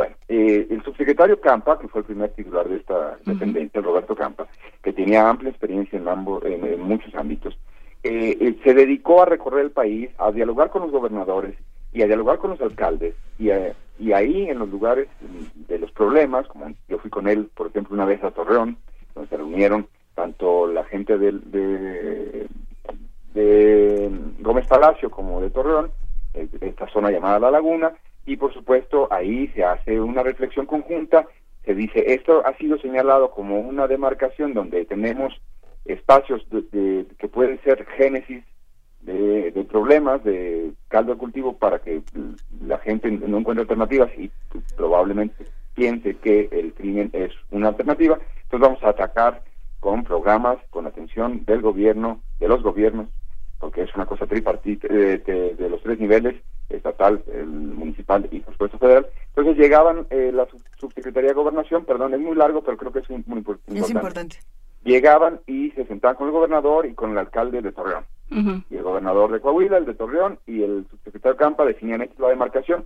Y el alcalde se iba con tarea, se iba con tarea de revisar lo que, lo que desde el centro habían definido y decir, bueno, usted trae aquí, voy a inventar la colonia Las Palomas, pero que debemos mejor la colonia La Crucita, porque fíjese que en, Las Palomas ya veníamos trabajando en una cosa y en las, en las Crucitas, eh, o en Crucita sí, sí, sí, te estoy inventando los nombres. sí tenemos un, un problema, hemos detectado este alto nivel de marginación social y entonces queremos que nos ayude mejor con esto. Estos recursos mejor vamos a aplicar acá. Sí, era una articulación de gobierno federal y local como debería de ser. Así es. Y, revisaban, negociaban, porque le decía el secretario Campa, oiga, yo tengo estos otros indicadores que me dicen que no, que en el, eh, que en el otro, en la otra colonia es más urgente. Ahí negociaban y terminaban definiendo entre las tres entidades eh, eh de, de administrativas lo que tocaba y entonces ya Luego el ayuntamiento tenía que irse con la tarea de traer de regreso los programas que quería aplicar y luego la federación, validado por el Estado, le daba los recursos a ese, ayuntamiento para que en la colonia eh, citada ahí se aplicaran X o Y programas. Esto a lo largo de, de las 32 entidades, esto por supuesto con reglas de operación que se fueron montando en el camino, con una serie de, de debates sobre qué sí funcionaba o qué no, hay, en México Evalúa presentó hace muy pocos meses un diagnóstico y dicen unas áreas de oportunidades sobre esto, se llama cuáles son las prioridades, se puede buscar en internet se puede bajar, y sobre todo cuestionan un par de programas, este, porque dicen que qué impacto puede tener, eh, entre otros, eh, un programa que da aparatos para la sordera, eh, y, y entonces, bueno, la subsecretaría ha defendido que lo que quieren evitar es la deserción escolar, en este caso de, la, de los aparatos de la sordera o de lentes que llegaron a repartir, porque dicen, bueno, si un, si un chico se mantiene en la escuela, pues serán más altas las probabilidades de que no se enrole en eh, actos violentos. Bueno, todo eso que, que se vino haciendo en los últimos dos años, por supuesto que falta mucho para perfeccionarlo. El reporte de México Evalúa es muy contundente en cómo todavía falta bajar más detalle en, por qué se eligieron esas demarcaciones, que insisto, luego en el 2014 se sumaron otras 16, hoy tenemos entonces 73 demarcaciones de estas. Y cómo se evaluaba también, ¿no? Porque, porque terminaban haciendo lo que querían los municipios. Cómo se sabía que se estaba logrando el impacto buscado, en fin. Todo eso está sobre la marcha y todo eso venía siendo discutido. Entonces estamos entrando en el segundo terreno. El segundo terreno es que todo esto con interlocución precisamente de muchísimas organizaciones de la sociedad civil que han venido eh, trabajando en muchos programas eh, con fondos de todo tipo, en comunidades, por ejemplo, yo conocí a, un señor de eh, eh, que se llama Carlos, que trabaja en Tlaxcala con estas eh, zonas donde donde generan eh, muchos problemas porque están ahí unos este proxenetas están ahí eh, enrolando chicas para dedicarlas a la prostitución. Y entonces cómo cómo romper esa cadena que, que, ahí se ve como una cosa más tradicional y no no no es para nada algo que pueda ser aceptado como tradicional. Pero digamos que las organizaciones estaban de la mano de los de los de la subsecretaría en este caso. Pero la segunda cosa que esta subsecretaría hace es un sostiene un amplísimo intenso permanente diálogo con las organizaciones de la sociedad civil de todo tipo. Algunas que no se hablan entre ellas sí hablan triangulando digamos con la subsecretaría de prevención y participación ciudadana. Y una tercera cosa que hace esta eh, bueno una cuarta voy a decir pero una tercera que hace esta subsecretaría es también la de un diálogo con las víctimas, porque al final lo que lo que se trata en esta secretaría es de llegar con los ojos y entender que los que los criminales no vinieron de Marte y no son señores malos, malos, malos, o señoras, porque también hay señoras, eh, eh, o chicos completamente descarriados con genes malditos. No, que hay unas circunstancias sociales que podrían ayudar a comprender el fenómeno delictivo y que precisamente hay que trabajar con esas circunstancias para tratar de prevenir la génesis de los delitos y para tratar de que esos chicos, esas chicas se dediquen a otra cosa. Eh, entonces, implica tener, perdón, apertura mental.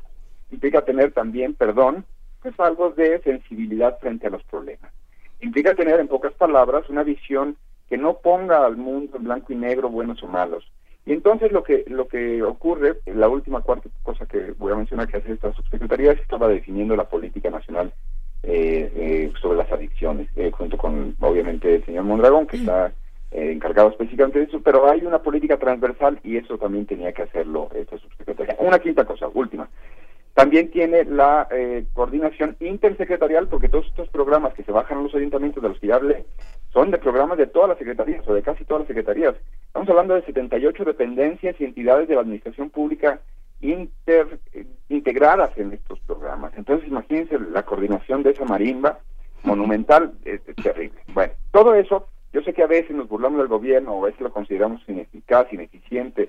Muy poquito. Sí, sí, pero, pero, pero, pero sí hay una chamba que deberían hacerla mejor y que siempre debemos exigir que lo haga mejor. Sí, sí hay una chamba. Tampoco podemos trivializar lo que es la administración pública. Y entonces empiezo con el miércoles pasado, el señor Enrique Peña Nieto, presidente de los Estados Unidos mexicanos, decide que este eh, esa subsecretaría, donde estaba Roberto Campa, que se había ido a la subsecretaría de, Derechos Humanos hace meses, desde abril, esta subsecretaría ahora la va a encabezar Arturo Escobar, que como todo el mundo sabe, es el señor que fue vocero del eh, Contumaz, partido llamado Partido Verde Ecologista de México, que violó reiteradamente la ley en el pasado proceso electoral. Pero no solo eso, es un señor que en el 2009 fue detenido en un aeropuerto de Chiapas con más de un millón de pesos en efectivo, curiosamente en tiempos electorales.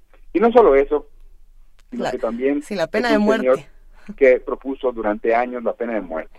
Y entonces el señor que, que, tiene una visión completamente punitiva, completamente de que los, malos hay que matarlos y punto, eh, claro, él como es abogado dice, sí, una vez que se les haya culpable y que un panel decida para que no cometer injusticias, ese señor que, quería ese enfoque ahora tiene que ver con otros ojos la realidad de liquidez de México. Y perdón, son cosas muy difíciles de comprender que a ese señor lo hayan eh, designado en esa posición. Dos, insisto, por maltrecha que la consideremos mal hecha, deficiente, ineficiente, la administración pública tiene su chiste. Y este señor tiene 15 años dedicándose ni más ni menos a ser legislador. Muy padre, ¿eh? Hay gente que para eso nació.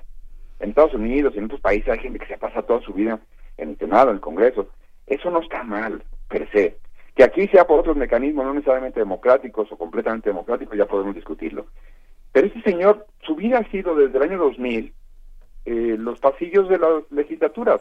Ha, sido diputado federal dos veces, ha sido senador una vez y ha sido asambleísta en el Distrito Federal otra. No ha trabajado un día en la administración pública. La bola de oficios, de mecanismos, de interlocuciones que hay que hacer en la administración pública es monumental.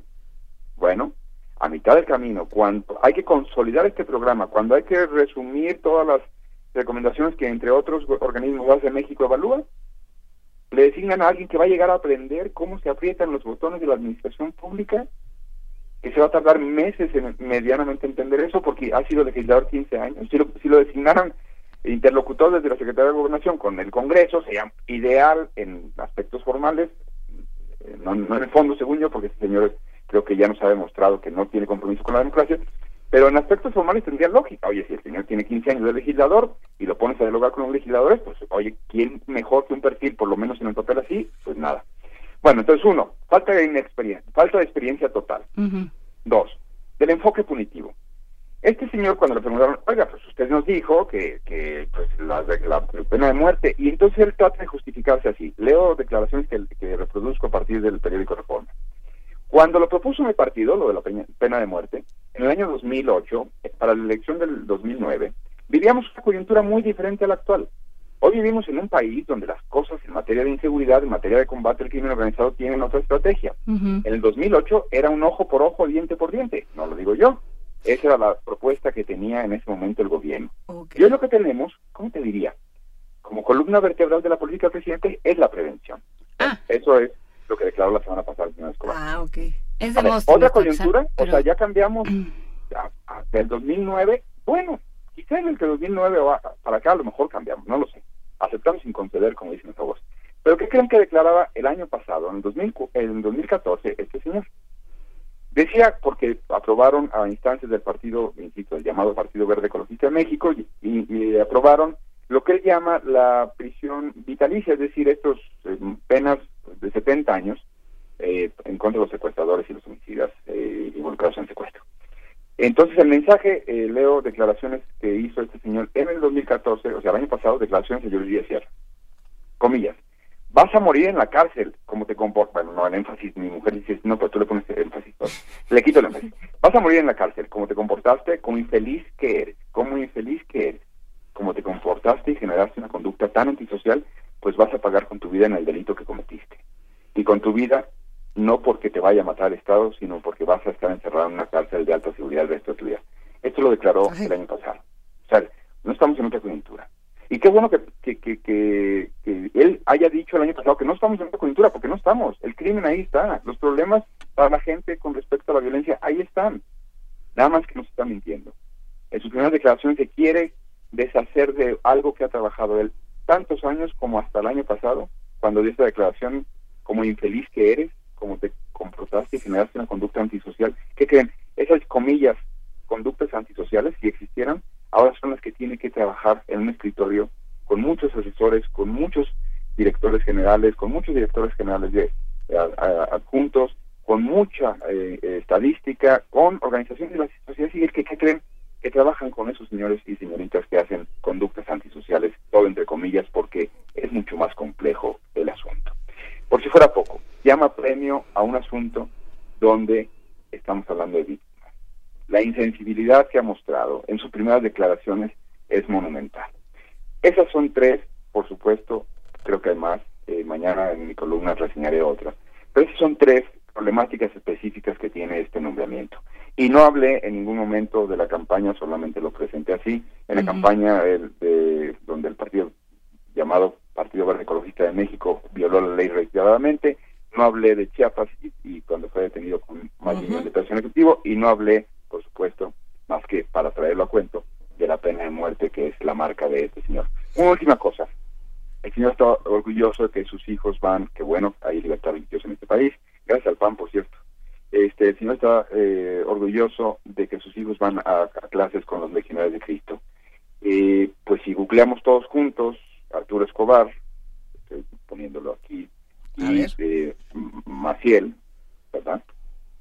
Pues busquemos declaraciones que ya haya hecho en contra de este señor, un depredador sexual, un eh, violador de niños, un personaje absolutamente aborrecible, y Arturo Escobar, según mi Google, que acabo de hacer junto con ustedes en tiempo real, no, no tiene ninguna declaración con respecto al señor fundador de la escuela donde van sus hijos y por supuesto esta cosa eh, de la incongruencia ante a los secuestradores y eso es la pena de muerte y a los violadores de niños pues en fin ahí se los dejo de tarea. Sí, yo creo que, eh, digo, independientemente del personaje que es, es muy grave, nos queda eh, lo, lo, poco serio, lo poco en serio que se toma eh, la administración pública, ¿no? Y, y, pasó, pasa constantemente con estos cambios, ¿no? Esa, esa instancia de gobernación es fundamental, esa oficina, como dices, tiene una cartera fundamental que tendría sí que ser la columna vertebral del, del, combate a la inseguridad. Tampoco es que funcionara maravillosamente bien con Campa, no había evaluación, no había la creación de un modelo, o sea, realmente no hay una, una cosa bien articulada, ¿no? lo dicen las mismas organizaciones eh, civiles, pero bueno, hacia allá iba o por lo menos esa era la apariencia que se estaba dando. Ahora parece que hasta eso abandonaron, ¿no? Sí, sí, sí, sí. Yo creo que las deficiencias, pues, insisto, ahí está el reporte del ministro Balúa, prevención del, del delito en México, cuáles son las prioridades. Es, es un proceso que hay que mejorar, perfeccionar, corregir. Incluso hay una nueva encuesta que a instancias de la Subsecretaría de, de Prevención, dándose cuenta, percatándose de que no hay la información suficiente, pues junto con el INEGI han desarrollado una nueva encuesta para que en la consolidada a, lo largo del tiempo, por supuesto se logre tener más insumos para tomar estas decisiones, pero lo que acabo de decir pues involucra precisamente que cuando se presentó esta encuesta eh, pues eh, había gente de la subsecretaría de prevención ahí cuando se presentó y recibió las críticas y rechazó algunas y algunas las aceptó y, y ese diálogo se tiene que dar y qué bueno eh, ¿Cómo se van a sentar estas personas que han sacado la semana pasada un comunicado que yo no recuerdo un antecedente, rechazando unánimemente eh, la designación del señor Escobar? ¿Cómo se van a sentar ahora con ellos? Le van a decir, no, no, no, pero tú encontraste cada reducto de la ley que podías darle la vuelta en la ley electoral en los pasados comicios y le diste la vuelta. Y te burlaste de eso en medios, en, los micrófonos, en declaraciones. Y cuando los tweets del fin de semana donde había veda electoral, este, dijiste que defendiste la libertad y luego te dijiste que, no tenía nada que ver con ustedes. O sea, nos viste la cara a la sociedad. Y estas organizaciones que son de la sociedad civil tienen, por supuesto, toda la reserva del mundo para decir, y ahora voy a trabajar con este señor sobre la prevención del delito, con este señor que dice... ¿Te vas a poner en la cárcel? Sí. Como infeliz que eres. O sea, los delincuentes no vinieron de Marte. Los delincuentes no son, a menos de que todos pensemos como, como Donald Trump, que vienen de algunos de algún espacio que, que no son parte de, nuestra sociedad, no, son parte de nuestra sociedad.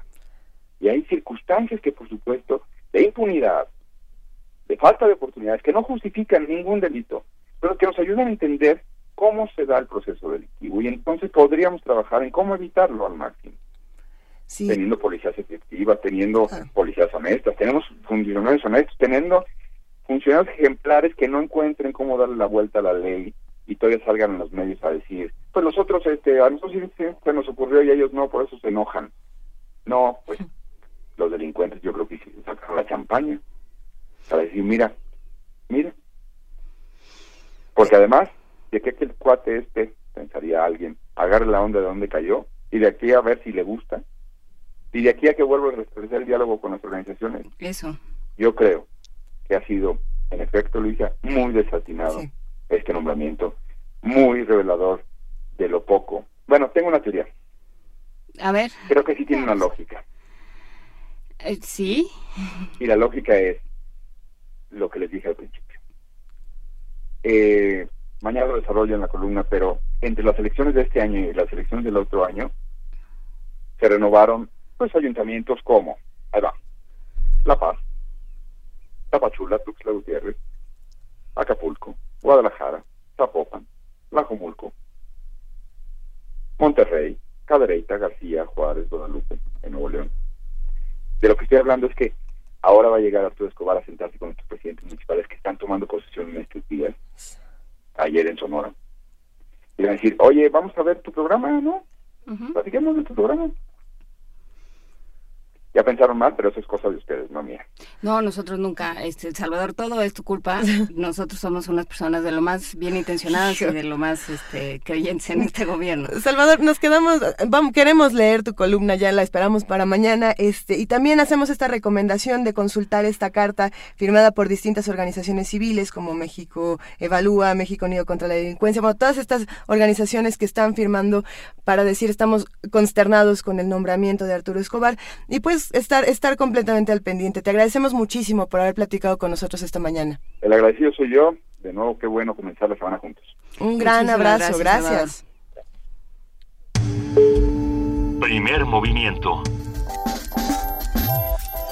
Escucha la vida con otro sentido.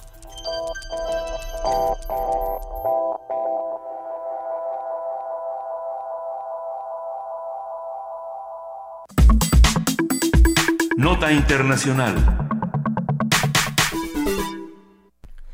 El diputado Jeremy Corbyn, una de las figuras veteranas de la izquierda en Reino Unido, fue elegido como nuevo líder del Partido Laborista en las elecciones primarias al obtener el 59.5% de los votos emitidos. La dirección del Partido Laborista esperaba un nuevo líder luego de la renuncia de Ed Miliband, quien perdió las elecciones contra el conservador David Cameron en mayo pasado. El Congreso Laborista informó que 251.417 votos respaldaron a Corbyn, de un total de 422.664 emitidos en el proceso interno. En su primer mensaje, el nuevo líder de la principal fuerza opositora británica se pronunció por lograr una sociedad más decente y mejor.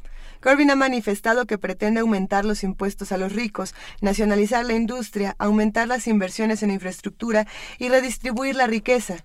Por ello, sus críticos lo acusan de ser un partidario del viejo laborismo de los años 80. Sus detractores señalan que bajo su aspecto afable y su desaliñada forma de vestir se esconde un marxista que puede llevar a Reino Unido a la ruina. Ok, bueno, pues, pues platiquémoslo esta mañana sobre los movimientos al interior del Partido Laborista y sobre todo de la figura de Jeremy Corbyn. Hoy vamos a platicar con la doctora Lorena Ruano en Relaciones Internacionales, profesora, investigadora y directora de la División de Estudios Internacionales del Centro de Investigación y Docencia Económicas. Doctora Lorena Ruano, muy buenos días, ¿cómo está? Muy buenos días a ustedes y a su amable audiencia. Eh, ¿qué, nos dice este triunfo de Corbyn y, qué nos dicen las reacciones también, Lorena? Pues nos dice que el Partido Laborista está profundamente dividido después de la derrota estrepitosa que sufrieron eh, en el mes de mayo eh, pasado. Sí. Y que lo que estamos viendo es la llegada al liderazgo de un candidato pues que no era el preferido de nadie en un principio cuando inició la la contienda Jeremy Corbyn era un perfecto desconocido eh, y nadie realmente apostaba por él. Eh, pero conforme se fueron eh, retirando en la contienda aquellos que habían sido los favoritos más evidentes, em, como eran John Tickets, Diane Abbott y John McDonnell, pues fue, fue quedándose vacía un poco la, la carrera por el liderazgo, porque las principales figuras, digamos que no se quisieron quemar, eh, con un partido que estaba pues en franca en franca retirada después de, la derrota no entonces vemos también un partido en el cual eh, Corbyn ha sido electo bueno aquí me gustaría explicarle eh, a la audiencia que la, la elección interna del Partido Laborista se hace eh, mediante tres grupos, tres grandes grupos internos. Uno son los sindicatos, eh, digamos, que, que tienen un tercio de los votos. Otro tercio son los miembros afiliados, como cualquiera que va y se, se afilia a un partido. Y el otro tercio es está conformado por la bancada parlamentaria aquellos que son diputados eh, en el Parlamento de Westminster. Entonces, lo que vemos en la elección de Corbyn es que fue empujado sobre todo por una nueva membresía, eh, logró hacer que mucha gente nueva se afiliara al partido eh, y que votara por él. También tiene apoyo de los sindicatos, pero donde no tiene un apoyo claro y le costó muchísimo trabajo pasar la, digamos que el requerimiento mínimo, fue en la bancada eh, parlamentaria. Realmente sus colegas de la bancada parlamentaria no lo conocen ni están muy de acuerdo y de hecho ya empezaron los dimes y diretes eh, dentro de, la bancada parlamentaria que es realmente digamos el, centro del partido. Entonces lo, lo que yo veo es un partido muy dividido. ¿Qué, podemos decir eh, que sea lo más representativo de Jeremy Corbyn? Porque sí, en efecto, la gente no lo conoce y eso está generando un desconcierto fatal. ¿Qué es lo más representativo? Bueno, pues es alguien que tiene una agenda de viejo laborismo, como ya eh, dijiste en la introducción de la noticia. Están rechazando el, eh, el giro al centro que había hecho Tony Blair en los años 90, eh, que, que, trató pues un poco de abandonar esta agenda eh, compuesta por, principalmente por la idea de las nacionalizaciones y de una intervención del Estado en la economía muy sustantiva. En este caso, Blair pues abandonó eh, esa agenda, ¿no? Y se, se movió mucho el centro, lo cual pues convirtió al Partido Laborista en una máquina de ganar elecciones. que ahora vemos un rechazo a esa a esa, ese movimiento al centro, vemos que se eh, se mueve el Partido Laborista nuevamente hacia la, izquierda más radical, lo cual tampoco sorprende dentro de una Europa en la cual eh, pues estamos viendo también la aparición de movimientos de izquierda eh, radicales como Podemos en España o como si dice en Grecia. Eh, entonces, bueno, en un ambiente de creciente polarización con la crisis, con, después de ocho años de crisis económica, eh, en el Reino Unido, en vez de ver un nuevo partido que aparece, lo que vemos es que el partido de toda la vida se mueve a la izquierda, ¿no? En, otros, en el continente, en cambio, vemos partidos nuevos que aparecen a la izquierda de los socialistas. ¿Y qué tan, qué tan amplio es el radio de acción de Corbyn. Digamos, pensar a estas alturas en eh, Gran Bretaña nacionalizando servicios públicos eh, parece, parece complicado, ¿no? Eh, no será solo que los va a mover un poquito hacia, más hacia la izquierda de lo que los tenía Blair, o, o cómo, cómo pinta para, para ser la recepción de Corbyn. Pues mira, yo lo que veo es que más bien, eh, lo que veo por la prensa británica, lo que he estado leyendo, es que más bien está condenando al Partido Laborista a no ganar ninguna elección. Porque en general el, el electorado eh, británico tiende a ser más bien de centro, si no es que conservador. Entonces están frotándose las manos en el Partido Conservador. El primer ministro Cameron debe estar de lo más feliz porque eh, lo que todos los medios coinciden en señalar es que pues no, no va a ganar una elección con ese tipo de agenda, ¿no? Que en general, eh, pues la gente no quiere nacionalizaciones, la industria no va a estar a favor de, un líder de este tipo y el mismo eh, el mismo partido laborista se enfrenta a un periodo de divisiones internas eh, que no le van a permitir llegar al poder, porque una parte importante de, la bancada parlamentaria pues no va a estar de acuerdo con sus propuestas. Eh, entonces, eh, yo creo que se la va a ver negra. no, no creo que avance sus propuestas. Y así como señalan algunos medios que, que con Corbyn quizá ya no se ganen este tipo de elecciones, también han señalado que con este triunfo se puede hacer más probable la salida de británica de la Unión Europea. ¿Qué piensas? Mm, pues de hecho, sí, en el sentido que él apoya mantener al Reino Unido en Europa. De hecho, su agenda es eh, claramente europeísta eh, y esto pues le va a permitir a los euroescépticos decantarse de una manera más clara frente a, la postura del Partido Laborista. Pero bueno, yo creo que eh, ese es otro tema que más bien va a depender de lo que haga David Cameron, el primer ministro, y no tanto de lo que opine Jeremy Corbyn.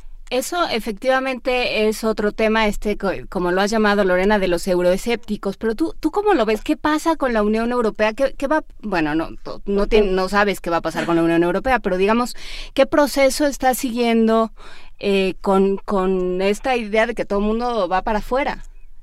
Bueno, eh, es un proceso largo. Los británicos desde que entraron, entraron con un pie fuera, nunca entraron con su corazoncito de lleno con su moneda. Sí, siempre entraron tarde y entraron con condiciones, entraron a quejarse. Eh, lo primero que hicieron nada más entrar fue un primer referéndum en 1975. Eh, o sea, siempre la relación del Reino Unido con, la Unión Europea ha sido muy compleja. en esta ocasión, bueno, pues la crisis no ayuda, eh, los refugiados sirios tampoco, ¿verdad? porque, bueno, pues ya de por sí en Reino Unido en mayo vimos una campaña muy centrada en frenar la migración, en frenar eh, la llegada de, de, de, demandantes de asilo. Entonces, bueno, hay muchos temas ahí complicados, pero realmente mucho va a depender de lo que David Cameron obtenga en una renegociación que está lanzando eh, en esta segunda mitad del año. En diciembre va a haber una cumbre en la cual él piensa plantear algunas demandas específicas de cómo quiere renegociar la relación del Reino Unido con la Unión Europea. Dependiendo mucho de esa renegociación, él podrá o no hacer campaña a favor de quedarse en, en, en, la Unión Europea. Entonces, eh, yo creo que depende mucho del, del tipo de renegociación que lance él. Eh, lo que opina el Partido Laborista, yo creo que va a tener muy poca resonancia, sinceramente, eh, sobre todo que va a ser un partido dividido. Algunos miembros del Partido Laborista ya se enfrentaron a Corbyn justamente en este punto, porque también hay una parte del Partido Laborista que es euroescéptica, tradicionalmente, de hecho. Eh, entonces, bueno, pues yo creo que ahí están hechos un lío con ese tema, a ver si no sale todo bastante mal. O sea, el que está encantado con, con la elección de Corbyn es Cameron. Sí, claro. Y el, que salió ganando fue Cameron. Sí, para ellos. Con el buen pues que te vaya mal. Ajá. Sí, dicen, ya, ya estamos aquí en el poder 10 años más, ¿eh? O sea, va a ser muy difícil que eh, ganen una elección con ese tipo de candidatos. O sea, ni, ni es conocido, ni es, eh, digamos, fotogénico, ¿no? Por decirlo de alguna forma. Eh, tiene una agenda que sí es interesante, pero para un, un grupo pequeño, si bien de, leales seguidores que siempre votarían por él, no va a lograr mover, atraer a los votantes de centro. Estos indecisos, ¿sabes? Que siempre están en el medio, son los que al final deciden la elección del Reino Unido. Pero es conocido, digamos, eh, como, como reliquia, ¿no? Un poco. O sea, sí es pues, conocido como ese señor que siempre está ahí, que siempre dice que hay que nacionalizar, ¿no? Eh, pues sí, digamos que sí. Pero, a ver, si, si no querían, eh, si, vaya, si no es una persona tan querida, eh, si no está con una propuesta que en este momento a, les está gustando a los políticos, entonces ¿por qué ganó o cómo le hizo para ganar? Porque le gustó al, digamos, al hardcore de su partido, eh, a, la, a la clientela cautiva de su partido. El voto duro.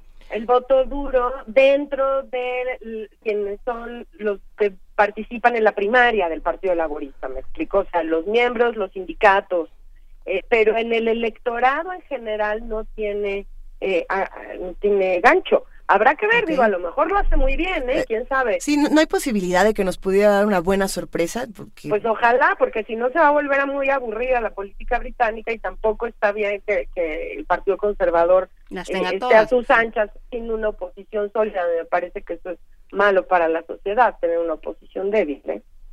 Entonces, yo espero, le deseo lo mejor en ese sentido.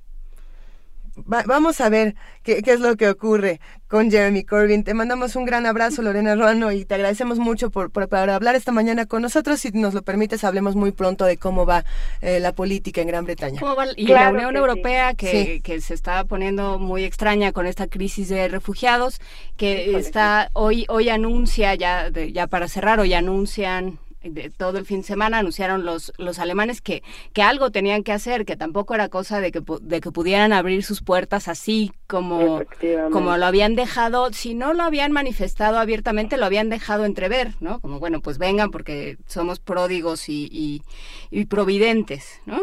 Ese es un problema en el que está ahí gestándose, porque lo que estamos viendo es el fin de la libre circulación y la reinstauración de eh, fronteras internas en la Unión Europea que pues ya se habían eliminado desde los años 90. Y que era el centro, en buena parte del centro de la propuesta y de la concepción de la Unión Europea, ¿no? Una de las ganancias más importantes de la integración europea es la libertad de movimiento de personas dentro del, espacio europeo. Entonces, ver que eso se está acabando, a mí me, provoca mucha tristeza, la verdad pues habrá que habrá que seguirlo y lo, platicaremos contigo si estás de acuerdo. Con muchísimo gusto, ¿eh? Muchas gracias, Lorena. Que tengan buen día. Hasta luego. Hasta luego. Hasta luego. Primer movimiento. Donde todos rugen, el puma ronronea. Son las 8 de la mañana con 46 minutos y nos entusiasma mucho que esta mañana se une a los colaboradores, se unen a los colaboradores de Primer Movimiento nuestros amigos de Universo de Letras, que es fenomenal la labor que están haciendo por la lectura.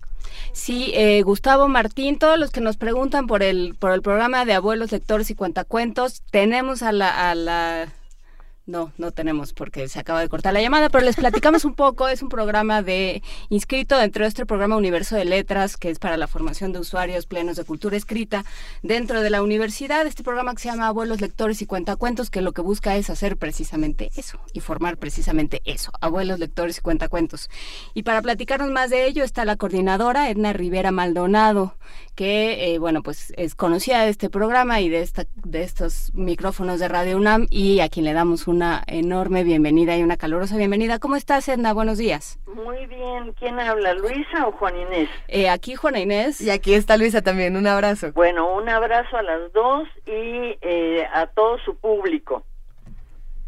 Nos da muchísimo gusto escucharte esta mañana, Edna. Platícanos, por favor, del programa Vuelos Lectores y Cuentacuentos. Bueno, tengo muy poquito tiempo, así es que eh, voy a hacer una, una reseña breve, pero desde el principio, porque es muy importante. En febrero del 2011 se lanzó la primera convocatoria para el programa Abuelos Lectores y Cuentacuentos de la Coordinación de Difusión Cultural de la UNAM cuyo propósito fundamental era, eh, digamos, eh, que las familias se volvieran a reunir en torno a la lectura. La mayor parte de niños eh, son dejados en manos de los abuelos porque tanto el papá como la mamá tienen que trabajar. Entonces a la coordinación le pareció que una buena manera de entretenerlos, en vez de sentarlos frente a la televisión, era eh, leerles y contarles historias como nos contaron a nosotros nuestros padres y nuestros abuelos. Así surge el programa. Desde la primera convocatoria que tuvimos que hacer carteles, mandar pegarlos en el metro, volantes, eh, la convocatoria en la Gaceta, tuvimos muchísima gente. No nos esperábamos que fuera tanta eh, la gente que, que de edad avanzada que quisiera entrar al programa, pero se quedaron más de 100 en lista de espera. eh, estamos en tres sedes, en Universum, en Ciudad Universitaria, en el Museo Universitario del Chopo y en el Centro Cultural Universitario de Tlatelolco. Me habían pedido los maestros que eh, no fueran más de 25 los participantes por sede. Nunca se pudo cumplir y tenemos un mínimo de 40 y se sigue quedando gente en lista de espera. Lo hermoso de este proyecto es que poco a poco se ha ido consolidando. Vamos a iniciar la décima generación la semana que viene y eh, todos o la mayor parte de abuelos salen de ahí con un proyecto porque nos encontramos, digamos, al principio con gente muy deprimida, eran viudas, viudos un viudo que había cuidado durante seis años a su esposa con Alzheimer, no sabía dónde ponerse el día que se murió, otra viuda que llevaba diez años de viuda vestida de luto y me decía, Edna, no sé qué estoy haciendo aquí, mis hijos me traen, yo lo único que quiero es irme con mi difuntito. Y así eh, eh, fuimos viendo casos, digamos, el último que tuve fue de un abuelo que durante la capacitación lo tuvieron que operar del, de corazón abierto. Eh, faltó un tiempo, pero están muy motivados y el día de la entrega de constancias, él recién levantado y dado de alta del hospital, se presentó a recoger su constancia. Entonces es gente que está leyendo actualmente en cárceles, en parques, en escuelas primarias, en secundarias, en prepas. Este abuelo de la abuela de Alzheimer, por ejemplo, eh, les lee a los chicos de prepa los libros que les dejan leer, eh, ya sea el Ulises o cosas que, que pueden ser, eh, digamos, complicadas de entender. Él los apoya y digamos las partes que pueden ser aburridas, él se las narra, combina la lectura con la narración y los chicos terminan entendiendo perfectamente bien de qué se trata.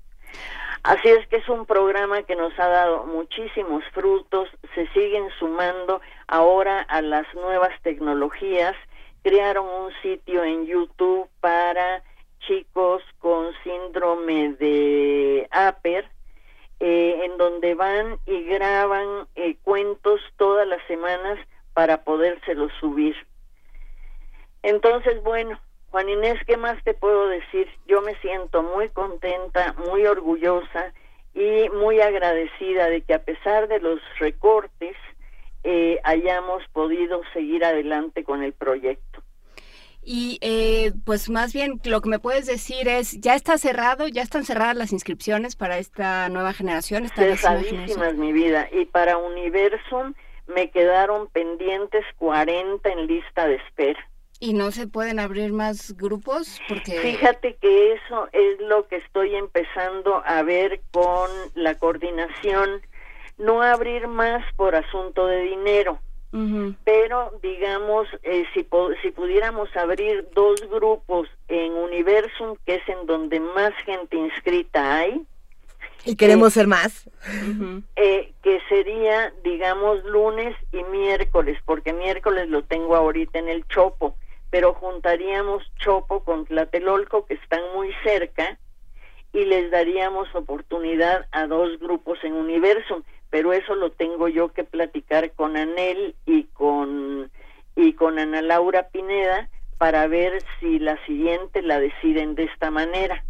Muy bien. Y a ver, ¿y qué necesita uno para inscribirse? ¿Tiene uno que ser abuela a fuerza? ¿Tiene que llevar al nieto mi reina, no necesariamente tienes que ser abuela. Eh, eh, lo que tienes que tener es más de 50 años, de 50 hasta 120 eh, o hasta donde el cuerpo te dé, eh, tener correo electrónico y pues fundamentalmente amar la lectura. Y ser capaz de transmitirlo. a mí a mí mi abuela me sentaba a leer El Mercader de Venecia. Cuando llegamos a lo de la, la libra de carne, la cosa se ponía muy extraña. Sí, el Tesoro de la Juventud nos dio horas y horas de, diversión y conocimiento. extraño. Pero sabes que eh, ahí los capacitamos, los enseñamos a poder transmitir. Y de manera, digamos, alegre, no aburrida, que seguramente era lo que hacía tu abuela. no, no era aburrida, la verdad no era aburrida. Por eso te es que llegamos a la libra de carne. que lo hacía tan ameno que seguramente tú esperabas la hora de la lectura. Sí, sí, no, bueno, además este, la hora de la lectura llegaba a cualquier hora, era era parte de nuestra vida. Pero bueno, em, entonces eh, habrá que hacer, habrá que hacer algo para eh, si no, pues vamos platicando aquí algunas, algunas cosas que tendrían que saber, no solo los abuelos, quienes estén a cargo de, de, leer con otra persona o quieran estar a cargo o quieran aprender. Este, no, no se puede hacer el mismo trabajo que se hace dentro de las, las aulas de los abuelos lectores y cuentacuentos, pero podemos ir contando, o podemos ir contando cuentos también.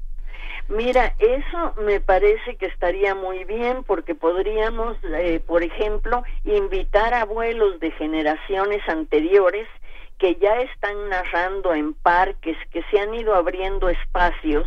De hecho, la novena generación, la última, abrió un espacio en la Casa Reyes Heroles, mm, en donde están contando una vez a la semana. Ah, pues también eso, eso cuéntanos para ir. Los podrías invitar a que un día fueran a contar y la verdad es que hay unos que cuentan muy padre. Pues aquí está, está abierta la invitación a los abuelos lectores y cuentacuentos porque nuestro, nuestro público está ávido de lecturas y de lectores. Así es que te, te, lo vamos a agradecer y te agradecemos inaugurar este espacio de Universo de Letras en primer movimiento. Edna Rivera Maldonado, coordinadora del programa Abuelos Lectores y Cuentacuentos de la eh, Coordinación de Difusión, Cultural. de la UNAM. Óyeme, más agradecida estoy yo con ustedes, con todo el público y sigamos en contacto porque podemos hacer muchísimas cosas. Hagámoslas juntos, Edna. Mil gracias y nos escuchamos la próxima semana. Me parece muy bien. Un abrazo y linda semana. Bienvenidos, gracias. La música es mi vida por completo. Es mi sueño y ahora pues es mi realidad que al fin y al cabo es algo que haces para crear, no para destruir, para hacer algo mejor de, este mundo. Me parece que es algo que cura a las personas, que impacta la vida de los demás. Es más de lo que yo pensaba. La música para mí es la manera más fiel de acercarse al alma.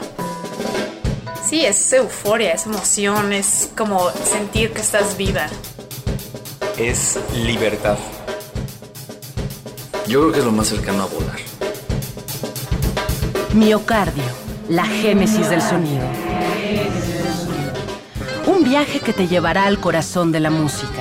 Martes y jueves a las 15 horas por el 96.1 de FM, Radio UNAM.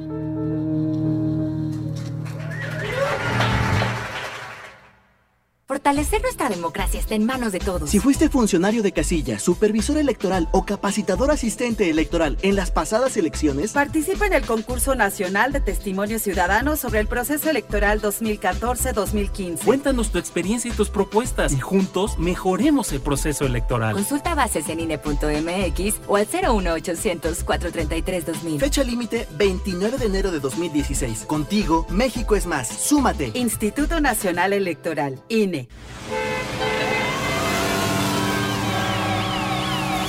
Avanza, que no llego.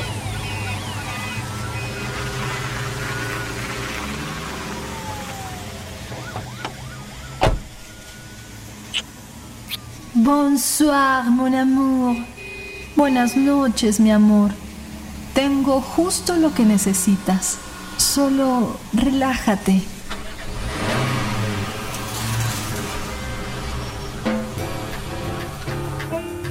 Terminar tu jornada diaria, lo que necesitas es una dosis de jazz francés. Serie musical con datos biográficos, obras e interpretaciones de los artistas más importantes del jazz en Francia. Con la compañía del pianista y crítico musical Alberto Zuckerman. Durante el mes de septiembre, lunes a viernes de 8 a 9 de la noche. Por el 96.1 de FM. Radio UNAM.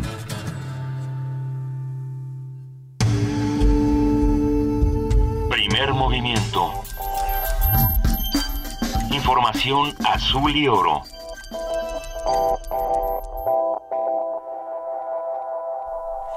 Escríbanos, estamos en arroba P Movimiento, también llámenos, estamos en el teléfono 55 36 43 39. Nosotros en este momento vamos a pasar a nuestro corte informativo de las 9 de la mañana con nuestra compañera Elizabeth Rojas. Muy buenos días, Elizabeth. ¿Qué tal, Luisa Juana Inés? Buenos días, buenos, días a todos.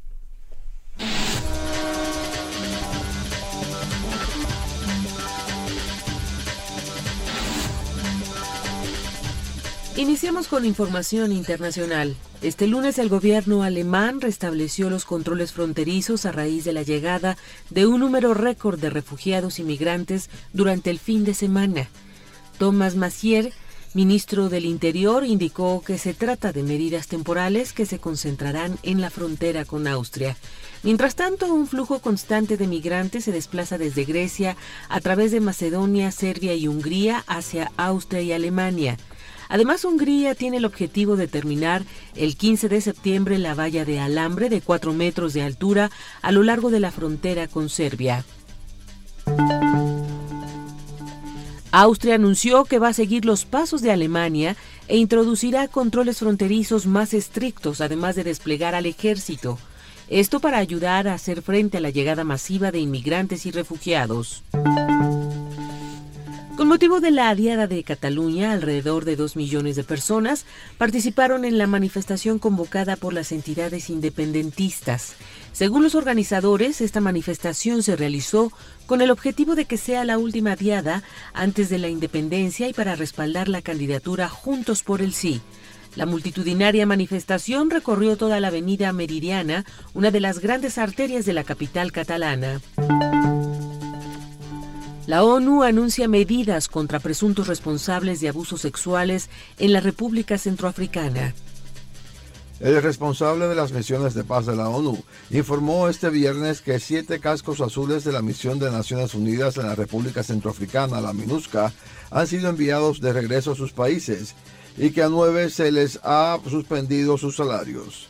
Al hablar a la prensa acreditada en Nueva York sobre una reciente visita a la República Centroafricana, Herbert Atsus afirmó que esas medidas se han tomado a raíz de las denuncias de abuso y explotación sexual realizadas contra la MINUSCA. Añadió que desde que comenzó sus labores el pasado año, esa misión ha recibido 63 denuncias de conducta indebida. De ellas, 15 están relacionadas a posibles casos de abuso y explotación sexual y vinculan a 14 cascos azules. Tuvo un encuentro prolongado con el personal militar de la misión desplegado en Bangui y en un discurso les trasladé la opinión del secretario general sobre el tema. Estamos convocando para la semana próxima una reunión con los estados que aportan tropas en la que el secretario general va a referirse a todas las medidas que debemos tomar, dijo Latsus. Por otro lado, añadió que la ONU trabaja en mejorar las condiciones de vida y de recreación de su personal de paz en la República Centroafricana. Jorge Millares, Naciones Unidas, Nueva York. En información nacional, hace unos momentos Claudia Ruiz Macías, secretaria de Relaciones Exteriores de México, confirmó la muerte de dos mexicanos en Egipto, luego de que fueron atacados por el ejército de ese país. hasta este momento tenemos información suficiente para confirmar el deceso de dos personas. Funcionarios de la Embajada de México se encuentran corroborando su identidad. Al momento, Estamos a la espera de que las autoridades egipcias competentes nos den acceso a mayor información que permita conocer la situación del resto de los afectados. También señaló que hay seis mexicanos en condición estable en hospitales de Egipto. Giré instrucciones para que funcionarios de la Cancillería y de las embajadas de México aledañas a Egipto se desplazaran inmediatamente a dicho país para apoyar en las labores de protección y asistencia. Ayer por la noche informé al señor presidente de la República, quien me instruyó a incrementar la presencia del personal diplomático y consular en Egipto y mantener comunicación personal con las víctimas y sus familiares. Tuve un primer contacto con el Ministerio de Asuntos Exteriores de Egipto y seguidamente me llamó el propio ministro de Relaciones Exteriores, el ministro Shukri, quien expresó las condolencias de su gobierno y su voluntad de investigar a fondo y de manera expedita. El primer ministro en funciones, Ibrahim Melev, ofreció sus condolencias directamente al embajador de México y se trasladó al hospital para conocer el estado de los afectados. Reiteró su voluntad de avanzar la investigación y su plena cooperación con las autoridades mexicanas. Desde ayer he estado en comunicación con el embajador de Egipto en México, Yasser Shaban, y esta mañana lo he recibido aquí en Cancillería, donde le fue entregada una nota diplomática con la que el Gobierno de México expresa su profunda consternación por estos deplorables acontecimientos y exigió que se realice una investigación expedita, exhaustiva y a fondo y se le proporcione sin dilación una explicación objetiva que esclarezca los hechos y establezca las responsabilidades que de ellos se deriven. El Tribunal Electoral del Poder Judicial de la Federación señaló que el próximo año se reducirá su presupuesto en un 15%, pero que seguirá cumpliendo sus funciones en materia de impartición de justicia. A través de un posicionamiento aseguró que la reducción de recursos no afectará su desempeño en la resolución de medios de impugnación derivados de los 13 procesos comiciales que se desarrollaron para renovar 2.233 cargos de elección popular. Además, también se subrayó que en el 2016 se evitará el gasto en el programa específico del proceso electoral federal intermedio. El subsecretario de la Secretaría de Hacienda y Crédito Público, Fernando Aportela, dijo que la deuda del país está bajo control. En entrevista, el funcionario garantizó el compromiso de reducir el déficit e indicó que el endeudamiento de 2016 será menor y cerca de 60 mil millones de pesos respecto a 2015. Aportela indicó que de acuerdo con cálculos realizados, el gobierno federal podría obtener el próximo año ingresos por 31.500 millones de pesos adicionales a los presupuestados. Carlos Navarro, Navarro procurador estatal de Sonora, informó que fue registrada ante la Interpol la ficha roja para pedir en 189 países la captura de Vladimir Alfredo Arzate Carvajal y Juan Manuel Hernández López, a quienes las autoridades han señalado como los dos cómplices que encabezaban la red de venta de bebés. Según la orden de aprehensión liberada por el juez sexto del ramo penal de Hermosillo, estos sujetos son buscados por delitos contra los niños y delitos contra la seguridad del tráfico, es decir, por suposición, supresión, ocultación y sustitución de infante. Claudia Pavlovich Arellano asumió ayer la gubernatura de Sonora. En su primer mensaje a los sonorenses prometió que en el caso de venta de bebés habrá castigo duro a los responsables. Lo que hoy está sucediendo con ellos tendrá una solución apegada a la justicia, al derecho, pero sobre todo salvaguardando en lo más preciado de estos niños su integridad, pensando siempre en su futuro. No tengan la menor duda de que se va a actuar para detener a los culpables de ese crimen sin nombre. Con la mano firme de la justicia y la caricia suave a la inocencia de los niños. Estoy, estoy en contacto y hemos buscado ya a los organismos internacionales que habrán de asesorarnos en la materia para proceder con todo cuidado y velando siempre por sus mejores intereses. Rodrigo Vallejo fue condenado a 11 meses y 7 días de prisión por encubrir a Servando Gómez, alias La Tuta. El juzgado décimo sexto de distrito en procesos penales federales del Distrito Federal dictó la sentencia condenatoria al hijo del exgobernador de Michoacán, Fausto Vallejo, luego de encontrarlo plenamente responsable del delito de encubrimiento. De acuerdo con el Poder Judicial de la Federación, este ilícito se le imputó por no haber proporcionado a la Subprocuraduría Especializada en Investigación de Delincuencia Organizada datos que pudieran ser útiles para ubicar y perseguir al jefe de los templarios. Aunque el ilícito no es grave y puede ser conmutado por una pena distinta a la prisión, Vallejo compilaría, cumpliría su condena en la cárcel en caso de que ésta sea confirmada por los tribunales de alzada. El pasado viernes la Procuraduría General de la República realizó un cateo en las oficinas de Infraiber en Polanco. Esto al parecer relacionado con las denuncias de espionaje que ha hecho en su contra la firma OHL México. Esta empresa explicó que la acción legal es por la difusión de desplegados, comunicados y grabaciones, estas últimas calificadas como ilícitas y manipuladas.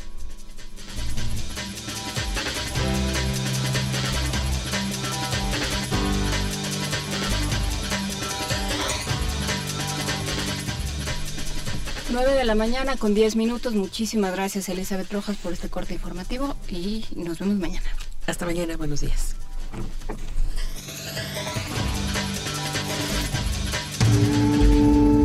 Primer movimiento.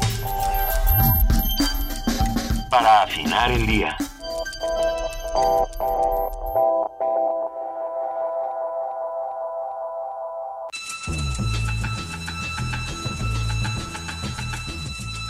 Es hora de poesía necesaria.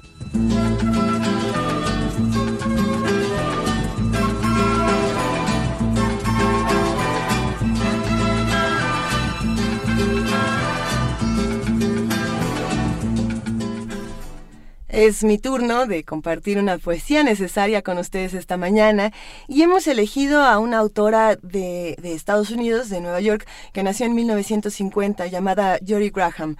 Ella tiene una serie de, poemas fenomenales y hay uno que no tiene título, sin título, que vamos a compartir con ustedes en redes sociales para que puedan disfrutar más de la pluma de esta poeta y bueno, esperemos que lo disfruten. En la ciudad que aparentemente nunca existió, en donde el héroe muere y muere en vano, en donde de repente parece que uno no es uno mismo. ¿Y tú, quién eres? ¿Y estás ahí? Me encontré conmigo en la ventana al fin, el cuarto de adentro oscuro, haciéndose tarde, él de afuera oscuro, haciéndose tarde. Me encontré a mí misma recargada en el cristal, el cuerpo debajo de mí, desnudo y la tardanza no tan diferente de la sombra a mi alrededor, y nada verdadero, nada se distrajo con formas alrededor de mí. Afuera, luces intermitentes, profunda oscuridad. Una empresa sin luna compuesta por torres que no están ahí a simple vista, compuesta por fuentes, sí, pero invisibles, ¿no? ¿Y de qué hablamos en la muerte de hace tiempo? Y de hace tiempo, y de las fuentes también, ¿no? ¿No puede ser eso verdad? ¿Te parece a ti también extraño que algo murió? Algo que podríamos haber llamado el gran ser ahí de la existencia, el gigante, aquel que era una idea equivocada, pero era, el final de la unidad como una gacela que pudiera volar dentro de ella. Mira aquí cómo se recuesta tranquilo él, no triunfó. Sus hijos los puntos de vista están muertos. Ellos vienen y se van. ¿Ya te olvidaste? Y que la nieve no deberá venir a marchitarlo pronto. Puedes sentirlos en tu piel también ahora, la capa de tardanza y la capa de prisa y el recubrimiento de miedo y el recubrimiento del teatro está vacío ahora, querida, no deberíamos ir, y luego incluso las voces perdidas y diferencia manteniendo el lugar en su lugar. Recargada en la ventana en la oscuridad, cerrando mis ojos para ver aquella oscuridad abriendo y cerrándolos para sentir rozar uno contra el otro, aquí adentro ahora, solo aquí, la oscuridad apagada, la oscuridad abierta, y en medio él, en donde la desconfianza del significado comienza, el succionar de proporción, donde su voz se hace estrecha ahora para indicar el acercamiento, al final del enunciado, y la delgada pena llamada sinceridad nace, y entonces la ciudad que aparentemente nunca existió, el querer haber estado realmente ahí, de pie, completamente de pie, y algo más, ese algo más, comenzando a acumularse de nuevo, todo redondo, debajo, silbando, agáchate, agáchate, oh miserable esposa, ¿acaso no reconoces tu amor? Primer movimiento donde todos rugen, el puma ronronea.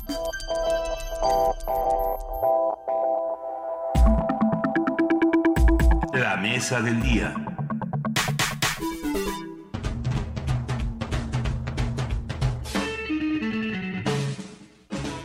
En el verano de 1943, en Los Ángeles, durante una vergonzosa noche conocida como los Sud Sud Riots, soldados de la Marina de Estados Unidos comenzaron una cacería brutal. Golpearon a jóvenes mexicanos por el simple hecho de vestirse como pachucos, violaron mujeres y extendieron la violencia por las calles. Querubines en el infierno de Francisco Hagenbeck revela el drama de los mexicanos que debieron pelear y morir por un país que los segregaba. Se trata de una novela negra con raíces históricas que nos remonta a una época olvidada por México y Estados Unidos durante la Segunda Guerra Mundial. El texto aborda la revuelta de los pachucos, esos personajes de la cultura popular que fueron parte de la contracultura por su forma de vestir y hablar y que fueron llevados a la guerra. Partiendo de esa fatídica noche, se cuenta la historia de los hermanos Elsie y Luis Moreno, parte del grupo de los 500.000 mexicoamericanos que lucharon por el país en el que creían, pero del cual solo obtenían ataques racistas. Esta es la historia de pequeños ángeles, querubines viviendo en el infierno en Italia, Austria, Filipinas y Estados Unidos. Es la épica de los mexicanos en la Segunda Guerra Mundial que abre los ojos de los lectores a un pasaje olvidado de la historia. De acuerdo con Hagenbeck, la historia de esta novela surgió a partir de un par de estudios de historia que el autor encontró hace 15 años en el artículo titulado Armadas Invisibles en la revista de la UNAM.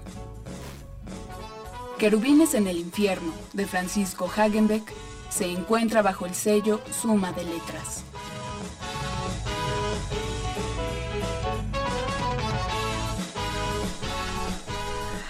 Así es, tenemos el honor de que nos acompañe en el estudio Francisco Hagenbeck, con quien vamos a platicar esta mañana sobre su más reciente libro y sobre el tema de los latinos y los mexicanos en la historia reciente de los Estados Unidos. Francisco Hagenbeck es novelista, cuentista, creador de cómics y, y, sobre todo alguien que sabe mucho de muchas cosas y nos trae este, este libro nuevo que empieza diciendo No quiero morir hoy no hoy ni mañana. Y habla de estos jóvenes que no querían morir, pero que sin embargo fueron a la guerra. Francisco, muchísimas gracias por estar con nosotros. Bienvenido. Cuéntanos quiénes son estos querubines en el infierno. No, muchas gracias por el espacio. Como siempre es un placer estar con ustedes. Eh, pues eh, los querubines son eh, estas armadas invisibles, porque parece ser que nunca peleamos la Segunda Guerra Mundial los mexicanos. Nos dicen que ahí mandaron unos avioncitos del 201 y ya. Pero no hubo más de 300 mil mexicoamericanos que pelearon en la Segunda Guerra Mundial para Estados Unidos. Muchos de ellos hijos de los primeros descendientes que llegaron de la Revolución y muchos que se fueron para, para conseguir la, nacionalidad en Estados Unidos. Como sucede todavía y como han sido las guerras, la guerra de Irak y de Afganistán, creo que básicamente la pelearon los mexicanos. Sí, en la consigna de si regresas eres, eres lo que regrese de ti es, estadounidense, ciudadano estadounidense, pues se han ido, se han ido muchos y se han quedado muchos también. Pero en particular estos eran pachucos, ¿eran pachucos? Eran pachucos, es eh, lo que pasa es que estamos, vamos a, regresar un poco en el tiempo y en 1943 eh, empieza este movimiento de pachucos, sobre todo en Los Ángeles y en El Paso. Como dato interesante, el nombre de Pachuco es eso, el que, el que va al paso chueco paso chueco, Pachuco. Entonces, que eran, hoy en día la imagen del Pachuco que tenemos a Tintán, que es maravilloso, desde luego, pero se nos ha olvidado que Tintán es una caricatura de un personaje. Realmente es como si dijéramos que todos los peladitos eran cantinflas. Y no, era la caricatura de un peladito. Los pachucos eran jóvenes entre 15 y 22, 23 años, rebeldes, que se vestían de manera estrafalaria, que les gustaba música estrafalaria y que hablaban un calor estrafalario no muy distinto a los punks, a los emos y a, los, a lo que vivimos hoy en día, a lo que nos toca hoy en día. De hecho, Francisco, eh, actualmente la, estética del Pachuco se maneja ahí, en ese espacio de la contracultura donde ese discurso sigue vivo y burbujeante. Exactamente, es un, es un movimiento de contracultura. Entonces, estos muchachos sufren el peor ataque de su vida, que es el, los Susut Riots o la rebelión de los Pachucos, y son atacados por los soldados norteamericanos solamente por la manera de ser vestidos. Y a los que meten a la cárcel son a ellos. Pero desde luego los violan a las muchachas, a los jóvenes los desvisten y los golpean, y todos ellos son mandados a la cárcel, y a muchos de ellos les dan la opción para no estar en la cárcel, de rolarse en el ejército. Y es de ahí la historia, como comienza esta historia de estas personas que son forzados, aunque realmente creían en lo que estaban haciendo, pero se enrolan en el ejército para pelear por la libertad. ¿Por la libertad de quién? ¿Por la propia? por la libertad de entonces del mundo libre. Y, digo, creo que el mundo, ya, ya la historia les dio la razón. Recordar a Auschwitz eh, nos recuerda que pues, Alemania nazi no traía buenas intenciones. Entonces, eh, si realmente se, se, se enlistan pensando que están haciendo un bien pero también su libertad. O sea, ellos creen que van a ser héroes de guerra y que van a regresar y va a terminar la segregación, cosa que no es cierto. Hoy en día la segregación no ha terminado y casualmente hoy en día el tema está pero a flor de piel con las declaraciones de este chimpancé que tenemos de candidato a Estados Unidos. Antes, antes de que llegaras a, la cabina, hablamos al principio del programa precisamente de las cosas que se están diciendo, de cómo se están manejando estos discursos, de qué está haciendo Donald Trump y de qué va a pasar con, todo, porque aunque Donald Trump quede o no quede, hay una puerta que ya no vamos a poder cerrar y es la de este racismo duro republicano que, va a permanecer. Y, y, que ha estado ahí desde los 20. Esa es la diferencia. Que ha estado ahí. Ahorita yo creo que volvió a florecer, pero siempre ha estado ahí. Más bien que se que volvió a cristalizarse en un discurso muy visible en un discurso político, porque ni siquiera es real. ¿Cuál era eh, el problema? Dices, hay, había un problema con los pachucos por cómo se vestían, pero más bien, digo, ¿qué había detrás de eso? También era, pues como ahorita, era el mismo discurso de Donald Trump, es que a lo mejor son criminales. Y claro, estoy seguro, bueno, sí los hay, los, los de la pandilla de la Cerca Blanca eran un grupo criminal que vendía drogas, eh, que eran eh, los que vendían la droga en Los Ángeles. Pero, ¿cómo distinguir nada más por el traje largo al que vende drogas o al muchacho que lo está usando de, moda? Ese fue el problema. Y los que resultaron golpeados fueron los, los jóvenes, los muchachos y las pachucas, que es un, que el elemento de la pachuca a mí, para mí fue maravilloso. Por culpa de Luis Valdés, que en la película nos ponen a las mujeres con su falda roja como de danzonera y sus flores. Y no, no es cierto, las pachucas usaban pantalones, saco, guaraches, se pintaban los labios de negro, este, eran duras. Es más, eh, en lo que he leído y en lo que he descubierto, las pachucas eran más agresivas y podían ser más duras que los pachucos en las pandillas. Claro, suena, suena eh, una transgresión mayor una mujer vestida con, con, un traje de hombre, sobre todo para 1920. O sea, las flappers como quiera, pero, pero una mujer vestida de hombre era, era un símbolo de transgresión muy, muy brutal.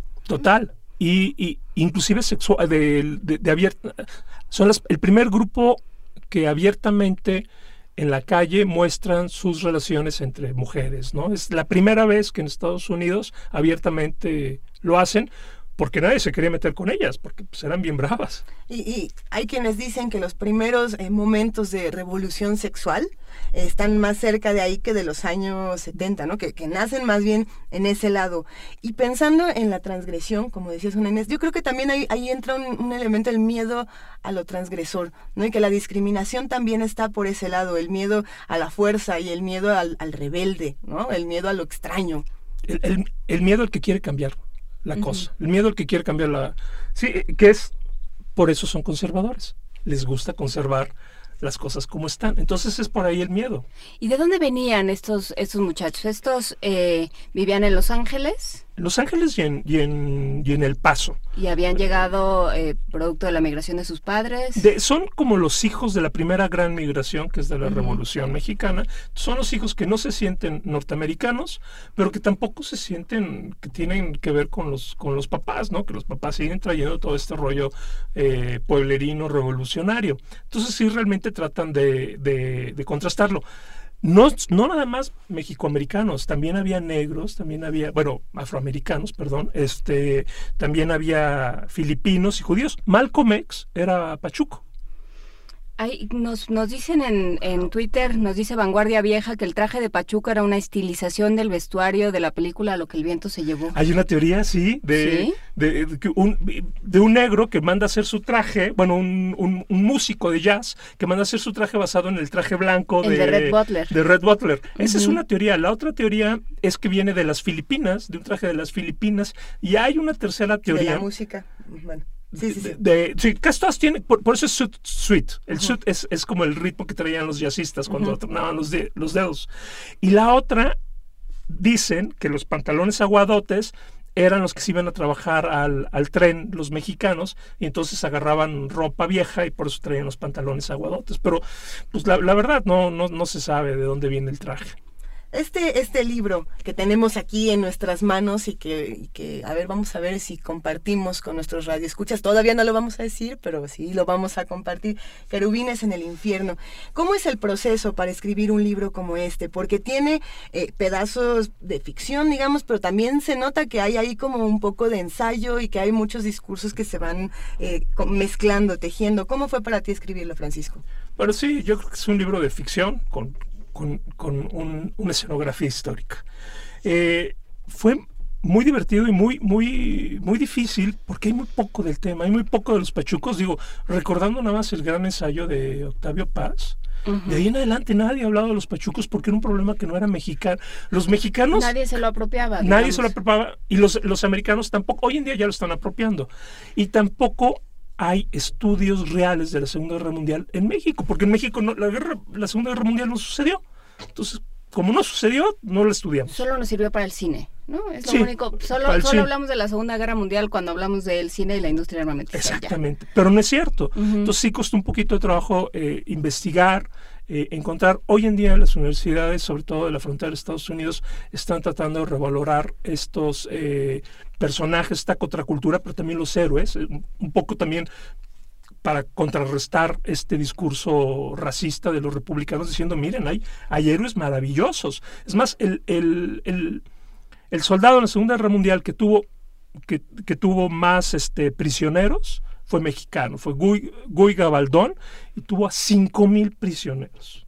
5.000 prisioneros, porque hablaba japonés, iba a las a, las, este, a los pueblos y les decían ríndanse. Entonces iba todo el pueblo caminando hasta el otro lado junto con él.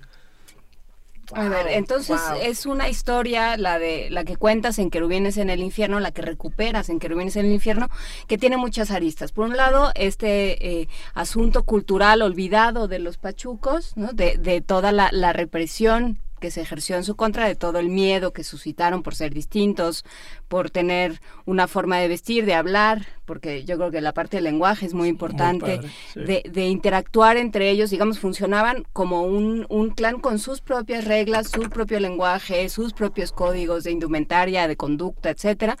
Y por otro lado, lo que sucede una vez que, que pues que los encarcelan y los mandan a la guerra. ¿Cómo, cómo, cómo transcurre esa historia? ¿En qué termina, digamos? Este, yo le llamo como una épica. Traté también de hacer como una serie, como estas series ahorita de HBO que son épicas, que vas siguiendo a dos o tres personajes y te sirven de ojos para comprender eventos históricos. Todos estos personajes de ficción me sirvieron de ojos. Eh, por eso mismo inclusive escogí personajes que eran muy jóvenes, muy inocentes, que sería como nosotros que estamos descubriendo cosas y cómo van descubriendo este horror. Y, como eran personajes de segunda, de los ángeles, por eso son querubines, querubines en el infierno, son angelitos de segunda en el infierno, exactamente.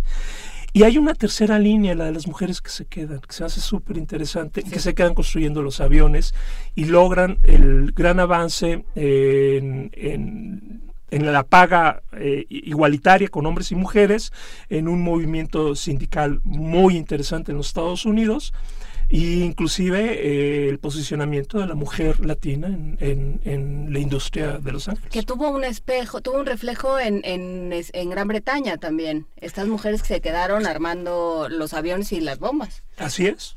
Eh, inclusive Rosy, la rebeteadora, hoy la, la, el símbolo del feminismo, parece ser que era descendiente de latina. ¿La del póster? Sí, la del póster. La que dice We can do it. Es, que Rosy era rosa, era rosita. ¿Qué pasa entonces con, todas estas mujeres, con estos hombres marginados, invisibles, que, pasan por todo este proceso de años y años y años y hasta el día de hoy eh, tienen consecuencias en los lugares donde viven, en Estados Unidos, en todo el mundo repartidos, que viven discriminación, que son asesinados, que siguen sin ser vistos por nadie? ¿Qué pasa con ellos? Mira, después de la Segunda Guerra Mundial se logró un gran avance, al menos la segregación terminó en Estados Unidos para mexicanos, no para la gente de color. Pero, por ejemplo, para los mexicanos igual había segregación en, los teatros, en los camiones, en los baños, inclusive. Se, rompe. Es, yo creo que el primer gran avance.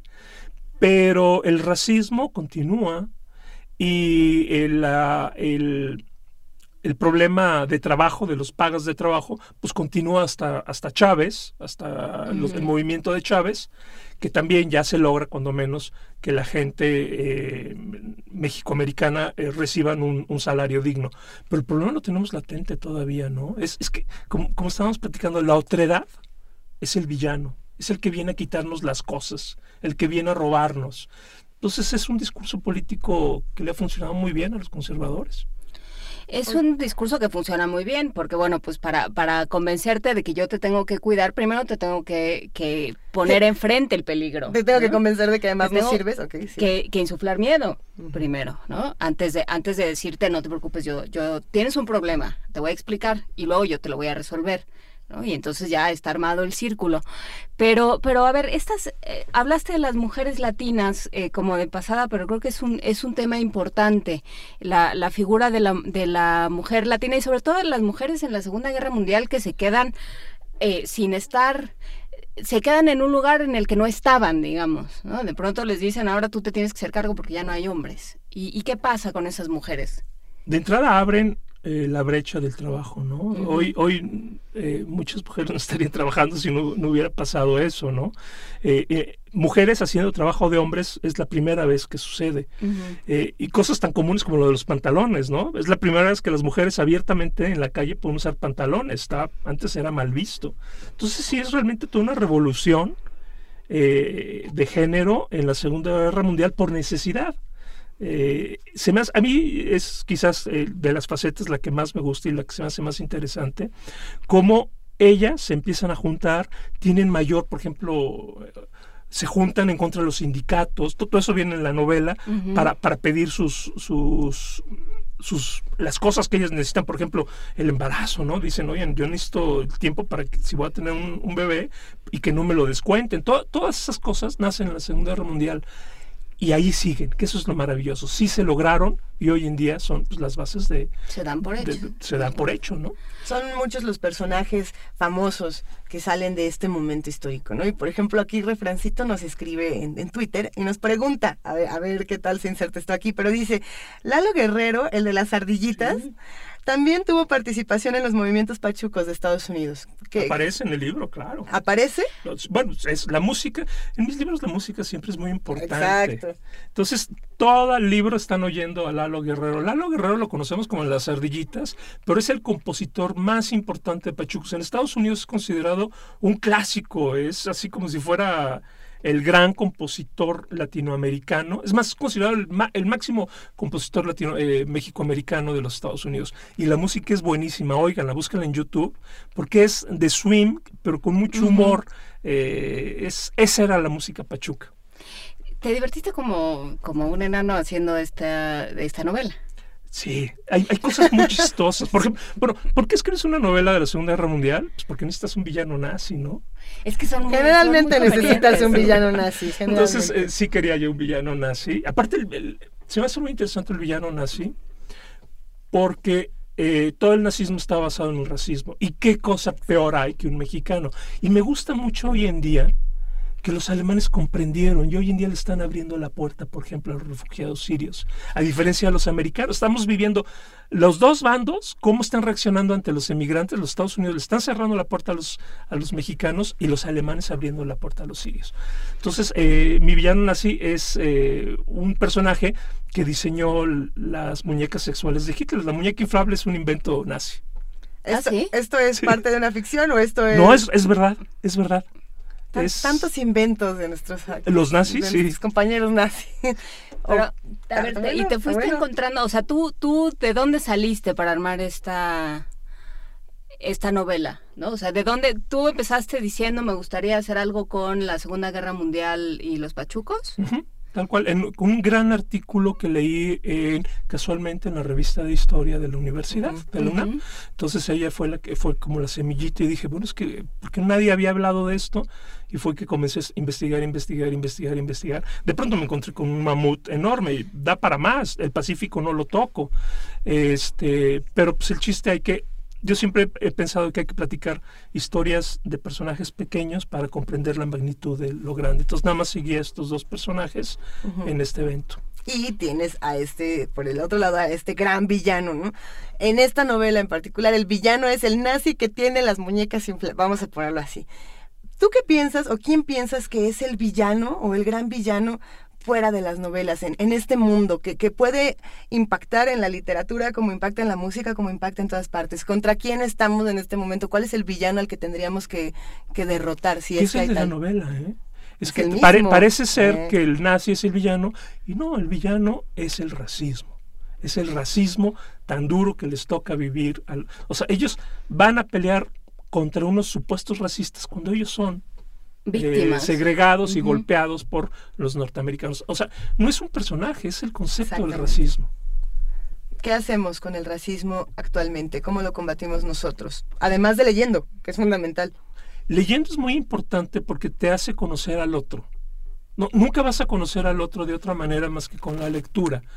Eh, yo creo que la lectura es la mejor manera, por eso cuando dicen que la cultura te alimenta y te vuelve culto, porque conoces al otro conoces la otra faceta que nunca vas a conocer, inclusive del asesino serial, del dictador eh, asesino de Latinoamérica, conoces a esa otra faceta. Lo necesitamos conocer para comprendernos a nosotros mismos. Sí, para entender que, tiene muchas caras, que, como dices, o sea, los los mismos que iban a combatir el racismo lo estaban ejerciendo en contra de otros. Lo que pasa es que eh, no se estaba viendo tanto, que por eso, por eso eh, yo creo, digo, aventurando hipótesis salvajes, que con todos los peligros del caso, pero bueno, los, los alemanes vivieron una condena eh, mundial por, por el nazismo, por el holocausto, por los campos y la siguen viviendo y la han heredado. Eso es una vergüenza nacional que han heredado y, se ha hecho justicia y se sigue haciendo justicia y todos los días oímos de un, de un juicio más a un líder nazi. Hace poco condenaron a, uno de noventa y tantos años, que era el que llevaba las cuentas en, en alguno de los campos de concentración, etcétera. Y sin embargo, Estados Unidos nunca, siempre se ha asumido como el país que, que acoge a los refugiados y, un país hecho de inmigrantes y el melting pot y todas estas, toda esta parte de su mitología y jamás ha asumido esa parte profundamente racista. O sea, no, no, no, nosotros asumimos inmigrantes, pero de cierto color, con ciertas características, cierta religión. O tenemos migrantes y, los metemos en barrios, ¿no? o tenemos este, migrantes, pero, eh, pero no nos mezclamos. Asumimos eh, que tenemos que tener migrantes porque alguien tiene que hacer ciertos trabajos y para eso los tenemos, pero no, no forman parte de, nuestra cultura y no los integramos. No, desde su fundación no lo aceptan. Su fundación no hay una mezcla es un genocidio. Llegan a matar a los indios, eh, a, los indígenas de Estados Unidos. E, esa es la base de, los Estados Unidos, es imponer eh, la, la mayoría racial o lo que ellos creen que es la mayoría racial. ¿Y qué pasa con tus personajes? ¿Regresan de la guerra? Sí, regresan de la guerra. Este ya, ya dijimos el final. No, no, no, no, no, no, no. Este, el viaje es lo importante. Eh, sobre todo es la madurez. Yo creo que lo importante es que regresan a un país que lo comprenden más, que es Estados Unidos, pero sin desechar sus raíces mexicanas, que yo creo que eso tiene mucho que ver con los inmigrantes hoy en día, que sí son parte de Estados Unidos, pero se sienten mexicanos. Esa, esa doble nacionalidad se me hace fantástica en especial en los mexicanos, no pierden su nacionalidad mexicana de corazón. Pero pasa también con los italianos, por ejemplo, ¿no? también gente de, Centro Europa, ¿no? que tienen esta idea de decir, bueno, pero yo soy distinto, ¿no? yo vengo de otro sitio. Entonces creo que esa parte se me hace muy interesante y por eso me gusta. Y la otra parte es que los mexicanos somos sobrevivientes. Nos pongan donde nos pongan, nos hagan lo que nos hagan, sobrevivimos y tratamos de salir a flote. Y seguiremos. Y seguiremos. Y seguiremos y vamos a informarnos y vamos a trabajar todos juntos para acabar con esa parte del racismo, si es que se puede desde este lado, ¿no? Que es complicado, si no hay una cooperación, no, bueno, pero es, complejo. ¿Qué podrías, si tú tuvieras a Donald Trump enfrente ahorita, Francisco, qué le dirías? ¿Qué le recomendarías? Estamos en el radio, no puedo decir tantas groserías ahí. Una recomendación agradable. Eh, es que no, no hay manera de decirle nada porque la inteligencia y la ceguera no funcionan. Ese es el gran problema. No hay un espacio para el diálogo. No hay un este espacio para el diálogo. Es, una, es, no hay inteligencia y hay completa ceguera. Entonces no, no hay manera. O sea, ni siquiera él mismo comprende sus palabras. Entonces no, no, no hay manera. Sí, no, no, no, hay, manera de discutir. No, yo, yo más bien me iría a qué hacemos con el racismo en México. O sea, Donald Trump, con Donald Trump que lidie, eh, habrá que lidiar en su momento, este, y, y que lidien sus, sus electores, que no Pero, pero y nosotros que somos, seguimos siendo un país profundamente racista, ¿qué hacemos? Ese es el problema. Eh, ahí es donde hay que comprender la otra que hay, que, que los mexicanos somos muchos y distintos.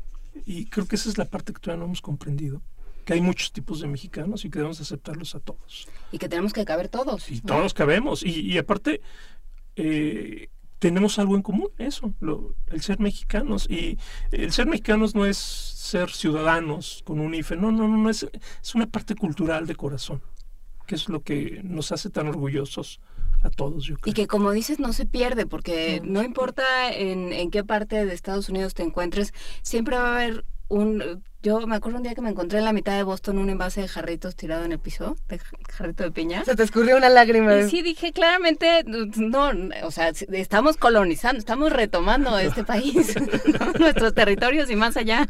A ver, ya nos escribieron aquí a, la cuenta de primer movimiento y, ah, bueno, hay que decirlo, eh, para los jóvenes lectores y los no tan jóvenes y los que están descubriendo a Hagenbeck o ya son fanáticos de, de Hueso Colorado, hay todo un universo de personajes, hay, hay muchas voces, hay muchísimo de dónde y, aquí tenemos a una lectora que es Ana Lu Campos, a quien le mandamos un gran abrazo, y pregunta, maestro Hagenbeck, ¿veremos de nuevo a Elvis en esta novela?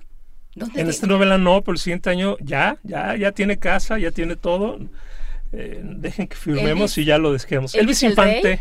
No, ah. Elvis Infante es mi, es un personaje es un, es un cazador de demonios, chicano también, eh, que se dedica a, cazar demonios, a hacer este, exorcismos para luego ir a vender los demonios para que los pongan a pelear como perros de... que, algunos dicen que es una especie de Constantine. Más o menos, pero chicano, pero chicanote que, lo que pasa es que Constantine también tenía toda una imaginería chicana alrededor, sí, Entonces, desde luego. creo que sería interesante que alguien hiciera un, un ¿cómo se paralelismo? Un crossover. Como un crossover de estos dos personajes echando, matando demonios. Que, se echen algunos que no son tan... ¿Qué, qué obsesión con la, con la cultura chicana? Digo, es, es comprensible. Sí, sí, sí, sí tengo una gran obsesión, más que chicana, con el mexicano lidiando con Estados Unidos. Eh, me gusta la, cultura de Los Ángeles, en especial. Y la cultura de Los Ángeles no puedes dejar a, los chicanos al lado. Es más, yo digo que el 80% de la cultura de Los Ángeles es, es, se lo deben a los chicanos. Entonces, más bien es con una localidad. Los Ángeles para mí es el mi tema favorito, yo creo. Porque se juntan, porque ya no es ni mexicano ni estadounidense, ya es un híbrido. Eh, de resistencia también. Totalmente. Abierto, de vanguardia, tiene su propia estética, tiene su glamour, pero también tiene su parte oscura, por eso me gusta. Tiene su parte cochambrosa. Digamos. Muy cochambrosa. Sí, y, y, y, vas a seguir sobre este tema. Eh, sí, sí, yo Vas a seguir con estos escenarios. ¿Qué le dirías a los jóvenes escritores que, que, que te leen, que quieren entrar al mundo de la escritura, que no saben todavía por dónde conducirse y que, que están contigo? Que, quieren escribir. Sí. Híjoles, lo primordial hay que oír los críticos. Creo que nos falta mucha autocrítica en México, no, porque tu mamá te dice que escribes muy bonito, eres bueno. ¿eh? Hay que oír mucho las críticas y cambiar y cambiar y cambiar y cambiar. Y ponernos a... Yo siempre les recomiendo que hay que ponerse eh, con los grandes y meterlo a concursos, que no tengan miedo. Eh, acaba de ganar una muchacha de 19 años el concurso de Random House y, lo que he leído de ella es maravillosa. Entonces, 19 años. 19 ¿Por qué no? Yo creo que hay, una posibilidad muy grande de, poder entrar a escribir, de acceder a becas, de acceder a talleres, a diferentes diplomados. A ti te tocó ser, ser tutor de jóvenes creadores hace un par de años, durante dos años, y, creo que es un proceso muy interesante también, pasar ese conocimiento, ¿no? Tener la oportunidad de compartir con los jóvenes y de darles como estas herramientas que ellos se van a llevar durante mucho tiempo. Sí, totalmente. Y casualmente por eso es que me di cuenta que los jóvenes son muy cerrados hoy en día a esta nueva generación de like instantáneo, de son cerrados ante la crítica, eh, sienten que la crítica es para hacerles mal y no, es siempre para mejorar la obra. Así hay que verlo siempre. Y yo creo que eso es uno de mis temas recurrentes. Pasa también por la figura del editor, ¿no? Sí. Porque se, se, nos olvida el trabajo, porque bueno, yo trabajé mucho tiempo en una editorial y lo que te dicen es, lo único que haces es acabar con la obra, con, eh, con la frescura del, del escritor y en realidad pues es tu mejor lector o debería de serlo, ¿no? Tu editor. Sí, yo creo que este hoy en los libros ya podemos distinguir en de qué buen escritor, pero qué mal editor. le, le, faltaba quitarle 400 páginas. Sí, nadie le dijo que había que leer con los ojos abiertos y, y viendo cómo recortar. Es Stieg Larsson. Stieg Larsson creo que era buen escritor, pésimo editor. Había que quitarle 400 páginas a Milenio, a cada libro. Ay, ese, ese es un tema muy escabroso. Los fanáticos de Hueso Colorado de Stieg Larsson te dirán que no, pero yo creo que sí. Yo creo que la mitad se Yo estoy diciendo que Stieg Larsson a mí me gusta, que es un gran escritor, pero el editor no hizo su trabajo. En una pregunta que no tiene absolutamente nada que ver, pero que ni modo es necesaria. ¿Qué opinas, por ejemplo, del caso de escritores como Stieg Larsson que fallecen y la obra se queda a la mitad y ahora otros autores están entrando como al quite? Bien no, o mal. No va a pasar nada. Mira, Raymond Chandler, que es mi escritor preferido, le hicieron lo mismo. Dejó una novela a la mitad y es una basura la, la que le hicieron. Bram Stoker dejó Drácula segunda parte a la mitad, llega su nieto a recuperarla y bueno, mejor, mejor se hubiera dedicado a hacer otras el cosas. ¿El mismo lo que el viento se llevó? El, lo que el viento se llevó lo dejó a la mitad y también uh -huh. es malísima. No, no, creo que no hay muy pocos escritores eh, han podido agarrarle el saborcito del escritor original. A menos de que no escribieran originalmente, a menos de que fueran como Alejandro Dumas, que tenía 18 negros, que así se llaman claro. en, la, en, en, el argot de la industria, que ellos escribían como la parte, el grueso de, de las novelas y él nada más pulía. ¿no? Exactamente, o, sí. o, daba el plot. O daba el, y o ya daba, con, el, sí, ya con que tampoco trama. es fácil dar el plot, ¿no? Bueno, Ya, ya lo sí, a ver, aviéntate los tres mosqueteros. A ver. Francisco Hagenbeck con Querubines en el infierno. Vamos a regalar tres libros. Ya, ya, ya desde ahora ya nos los habían pedido en Twitter, pero no, no, no. A ver, la dinámica para regalarlos va a ser uno por teléfono, uno por Facebook y uno por Twitter. Con su nombre completo y con su correo electrónico para que Vania pueda ponerse en contacto con ustedes. El teléfono es 55 36 43 39. Nuestro Twitter es arroba PMovimiento y nuestro Facebook es Diagonal Primer Movimiento UNAM. Los vamos a ver con una pregunta porque solamente son tres. Eh, Francisco, ¿qué les preguntamos? Una pregunta facilita para que se lo puedan llevar con el hashtag Quiero Hagenbeck. ¿Puede ser de Pachuco? Por ejemplo, ¿cómo se llamaba el saco de los Pachucos? ¿Ya? Tan sencillo. Todo, hasta, hasta hoy, eh, hoy en día así le decimos. ¿Sí? Héctor Rodríguez Insunza dice que hoy se cumplen 50 años de la muerte de Tintán. Así dice, es. nadie habla ni se acuerda de Tintán. Yo no estoy no, de no acuerdo. Es cierto. Eh. Creo que Todo nos acordamos más de de Tintán ya que de otros cómicos. Sí, por supuesto. Eh, ¿qué, ¿qué, decir de Tintán en el, en el contexto de los pachucos? ¿Por qué Tintán adquiere esta... Porque él es de Ciudad Juárez. Él, uh -huh. él, él, él, sí lo vive en Ciudad Juárez, en El Paso, se va a trabajar al Paso y adquiere todo eso. Y cuando viene aquí a trabajar en la carpa, lo que hace, pues, en las carpas lo que hacen son caricaturas, hace uh -huh. la caricatura del emigrante mexicano. Entonces el pachuco que tenemos hoy en día es, es una caricatura muy bien realizada, aparte con, con, una de las mejores voces que hemos tenido en México. Yo, yo creo que sí es envidiable su voz. Su entonación. Eh, su entonación de jazz, inclusive, uh -huh. era maravilloso. Este, y, y, y, creo que es padre. Lo, lo, yo le agradezco mucho a Tintán que haya traído los pachuquismos que vienen de los chihuahuismos a México y hoy se convirtieron en chilanguismos. ¿Cómo? Ah, ¡Qué bonito! Es buenísimo. ¿Cómo qué cuál? Bonito. Eh, ah, ¿verdad? Bueno, eh, Guachar no lo usa. Ah, este. No, hay que ponerse bien onda. Bien, hay que ponerse bien tirili también. Hay que ponerse. El hay que ponerse. ¿Ponte trucha? Ponte trucha es también de él. Este, bueno, muchos se perdieron, el Guachar ya no lo ocupamos, el Jaina, no? el Gina, el Chicas Patas, que era la novia, ya no lo ocupamos, el Guaino, ya tampoco lo ocupamos. Este, deberíamos de ocupar alguno, deberíamos de recuperarlos. Hay unos muy bonitos, este, Abriles, el de, oye, ¿de cuántos, cuántos, uh, cuántos años pasaste en la cárcel? es cuántos abriles pasaste en la cárcel. El varo, la palabra varo es pachuco. El varo sí, se usa. El varo sí se usa Sí lo mucho. ocupamos mucho. A menos de que no tengas. Pero bueno, no, ya, ya nos Justamente vamos. dices no tengo varo. Muchísimas gracias a Francisco Hagenbeck, Muchas escritor, narrador, eh, todólogo. Este, gracias por compartir con nosotros todo este conocimiento esta mañana. Y está Querubines en el Infierno. Tenemos tres, uno por Twitter, uno por Facebook y uno por teléfono, tres ejemplares. Ya se fueron. Para quien nos diga cómo se llama El Saco del Pachuco. Y vamos a escuchar precisamente de Lalo Guerrero, Chicas Patas Boogie.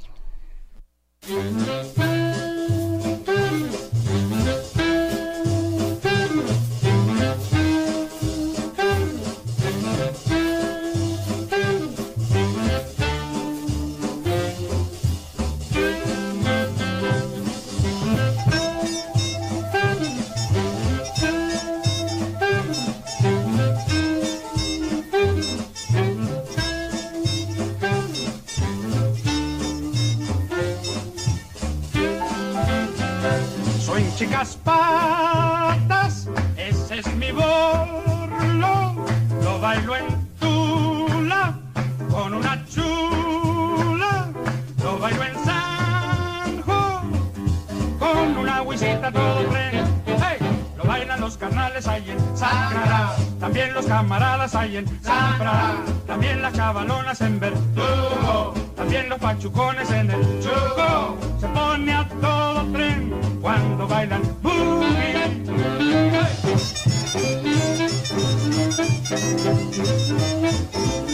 En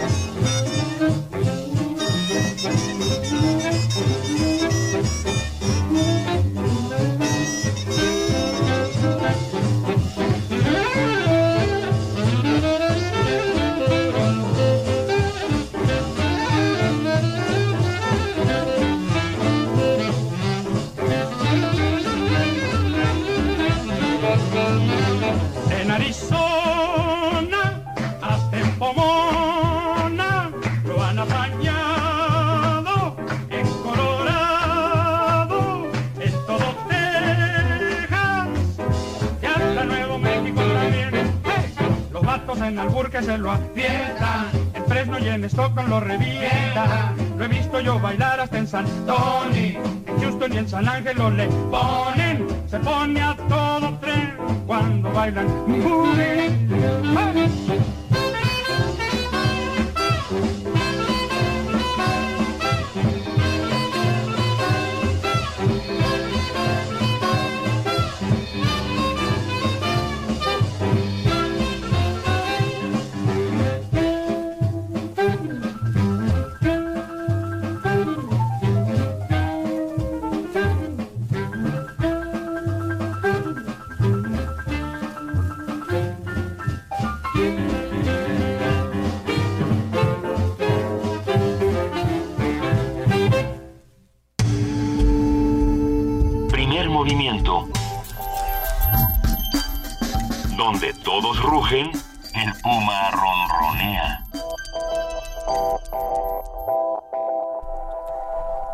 la mañana con 53 minutos. Esperemos que hayan disfrutado esta plática con Francisco Hagenbeck, que se la sabe todas y que además escribe de una manera muy particular. Los que no lo han leído, como Refrancito que dijo que él, la verdad, no lo conocía, pero que ya se le antojó.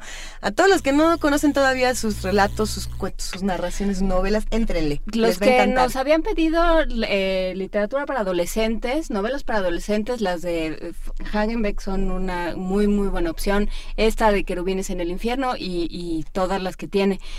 Em, nos tenemos... Ah, eh, no, ya salieron los, los libros, ya nos dijeron que el traje se llama Zutsut o en correcto eh, mexicano tacuche, Y que es además- la palabra que yo me sabía. Tacuche, tacuche es la buena, Tacuche, ¿no? sí, pues era la que yo no sabía. ¿Ustedes Pero las dos tacuche? las tomamos como buenas. Las tomamos como buenas, ya se fueron los libros y vamos a seguir regalando cosas. La próxima, en estos próximos días vamos a estar dando pases para la caja mágica. Escúchenos. Escúchenos, vamos por favor. No está Benito Taibo con nosotros. Benito regresa el jueves. El, día jueves. Le mandamos un gran abrazo y esperemos que se queden con nosotros y que disfruten mucho este programa.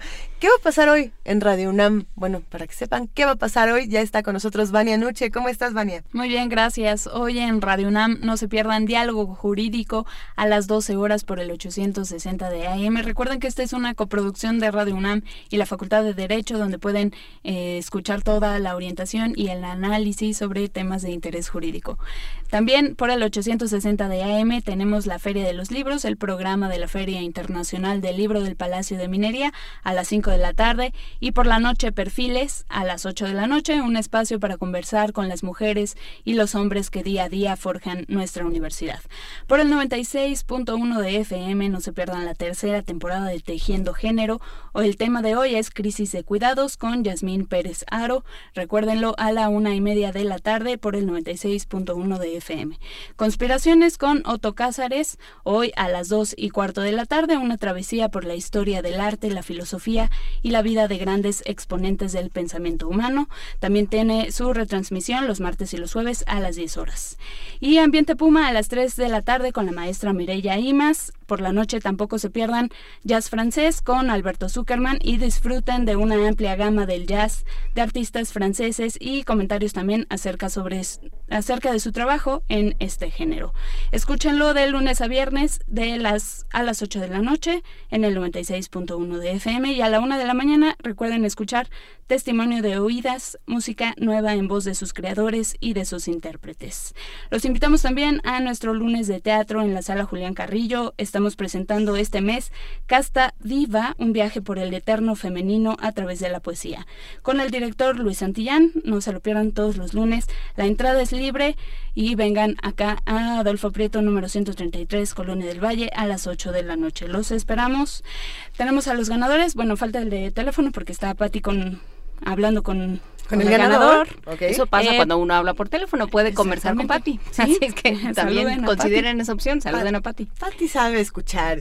Pati nos escucha todos los días. Pero ¿quiénes ganaron, Vania? Twitter se lo llevó Christopher Nilton y por Facebook Adrián Escobar, que es la sabia, Sabia Salamandra.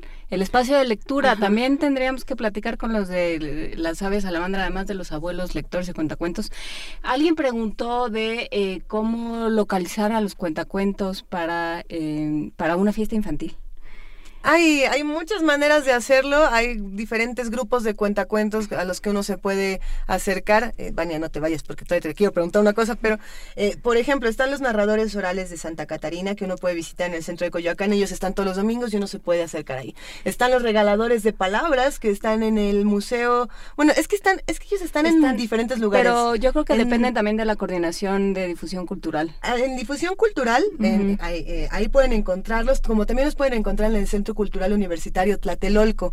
En estos dos lugares pueden encontrar este pues a los regaladores de palabras que vale muchísimo la pena porque tienen un es que tienen un espectáculo muy bonito, creo que es, es, entrañable. Y también pueden buscarlos, me parece que en Facebook hay muchos grupos de narradores orales que vale la pena conocer porque la narración oral es algo que no debe morir nunca. Yo creo que no, no va a morir nunca. Eh, está también eh, el Fondo de Cultura Económica en sus diferentes sedes, tiene cuentacuentos los fines de semana. Ahí hay muchos Nacho Casas, Marcela Romero, Gerardo Méndez. Eh, todos ellos, eh, pues, son cuentacuentos profesionales, lo hacen muy bien, son narradores extraordinarios. Y este, bueno, pues ahí están para, para que todo el mundo los conozca y los disfrute. Vania, ya nos vamos, pero es que antes tenía que preguntarte, ¿todavía pueden pasar a recoger sus cosas aquí a Adolfo Prieto 133? Eh, ¿Sus premios? ¿Qué tienen que hacer? Pero, eh, bueno, venir a Extensión Cultural de 11 a 3 de la tarde o 5 a 7 con una identificación. Recuerden que este mañana y el miércoles 15 y 16 de septiembre la emisora no abre, así que no se den vuelta por aquí. Los ganadores justo de, eh, del libro de hoy mm, vengan hasta el jueves por él, porque no vamos a abrir mañana ni miércoles. algo que leer martes y miércoles. Nosotros aquí vamos a estar y pueden escuchar nuestro podcast también. Exactamente, pero pues Extensión Cultural no abre, entonces hasta el jueves pueden venir por sus libros. Tienen hasta fin de mes, los que ya se lo ganaron en agosto y en septiembre, tienen hasta fin de mes para venir todavía por ellos. Antes de que caiga la caja mágica. Exactamente, si no se va a la caja mágica. Nos vemos, que tengan muy buen día. Gracias, Vania, muy buenos días. Juana Inés de esa jefa de información, es un placer compartir el micrófono contigo esta mañana. Es un gusto, Luisa Iglesias. Muchísimas gracias a todos los que nos escucharon, gracias a todo el equipo de producción. Feliz cumpleaños, Silvia Cruz. Feliz cumpleaños, Silvia Cruz, nuestra productora. Y muchísimas gracias a todos ustedes que nos escuchan todos los días. Nos escuchamos mañana. Gracias, Luisa Iglesias. Muchas gracias, Juana Inés. Esto fue Primer Movimiento. El mundo desde la universidad.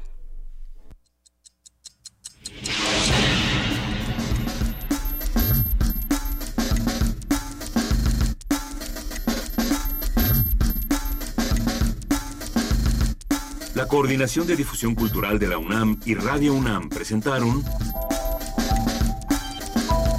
Primer Movimiento. El mundo desde la universidad.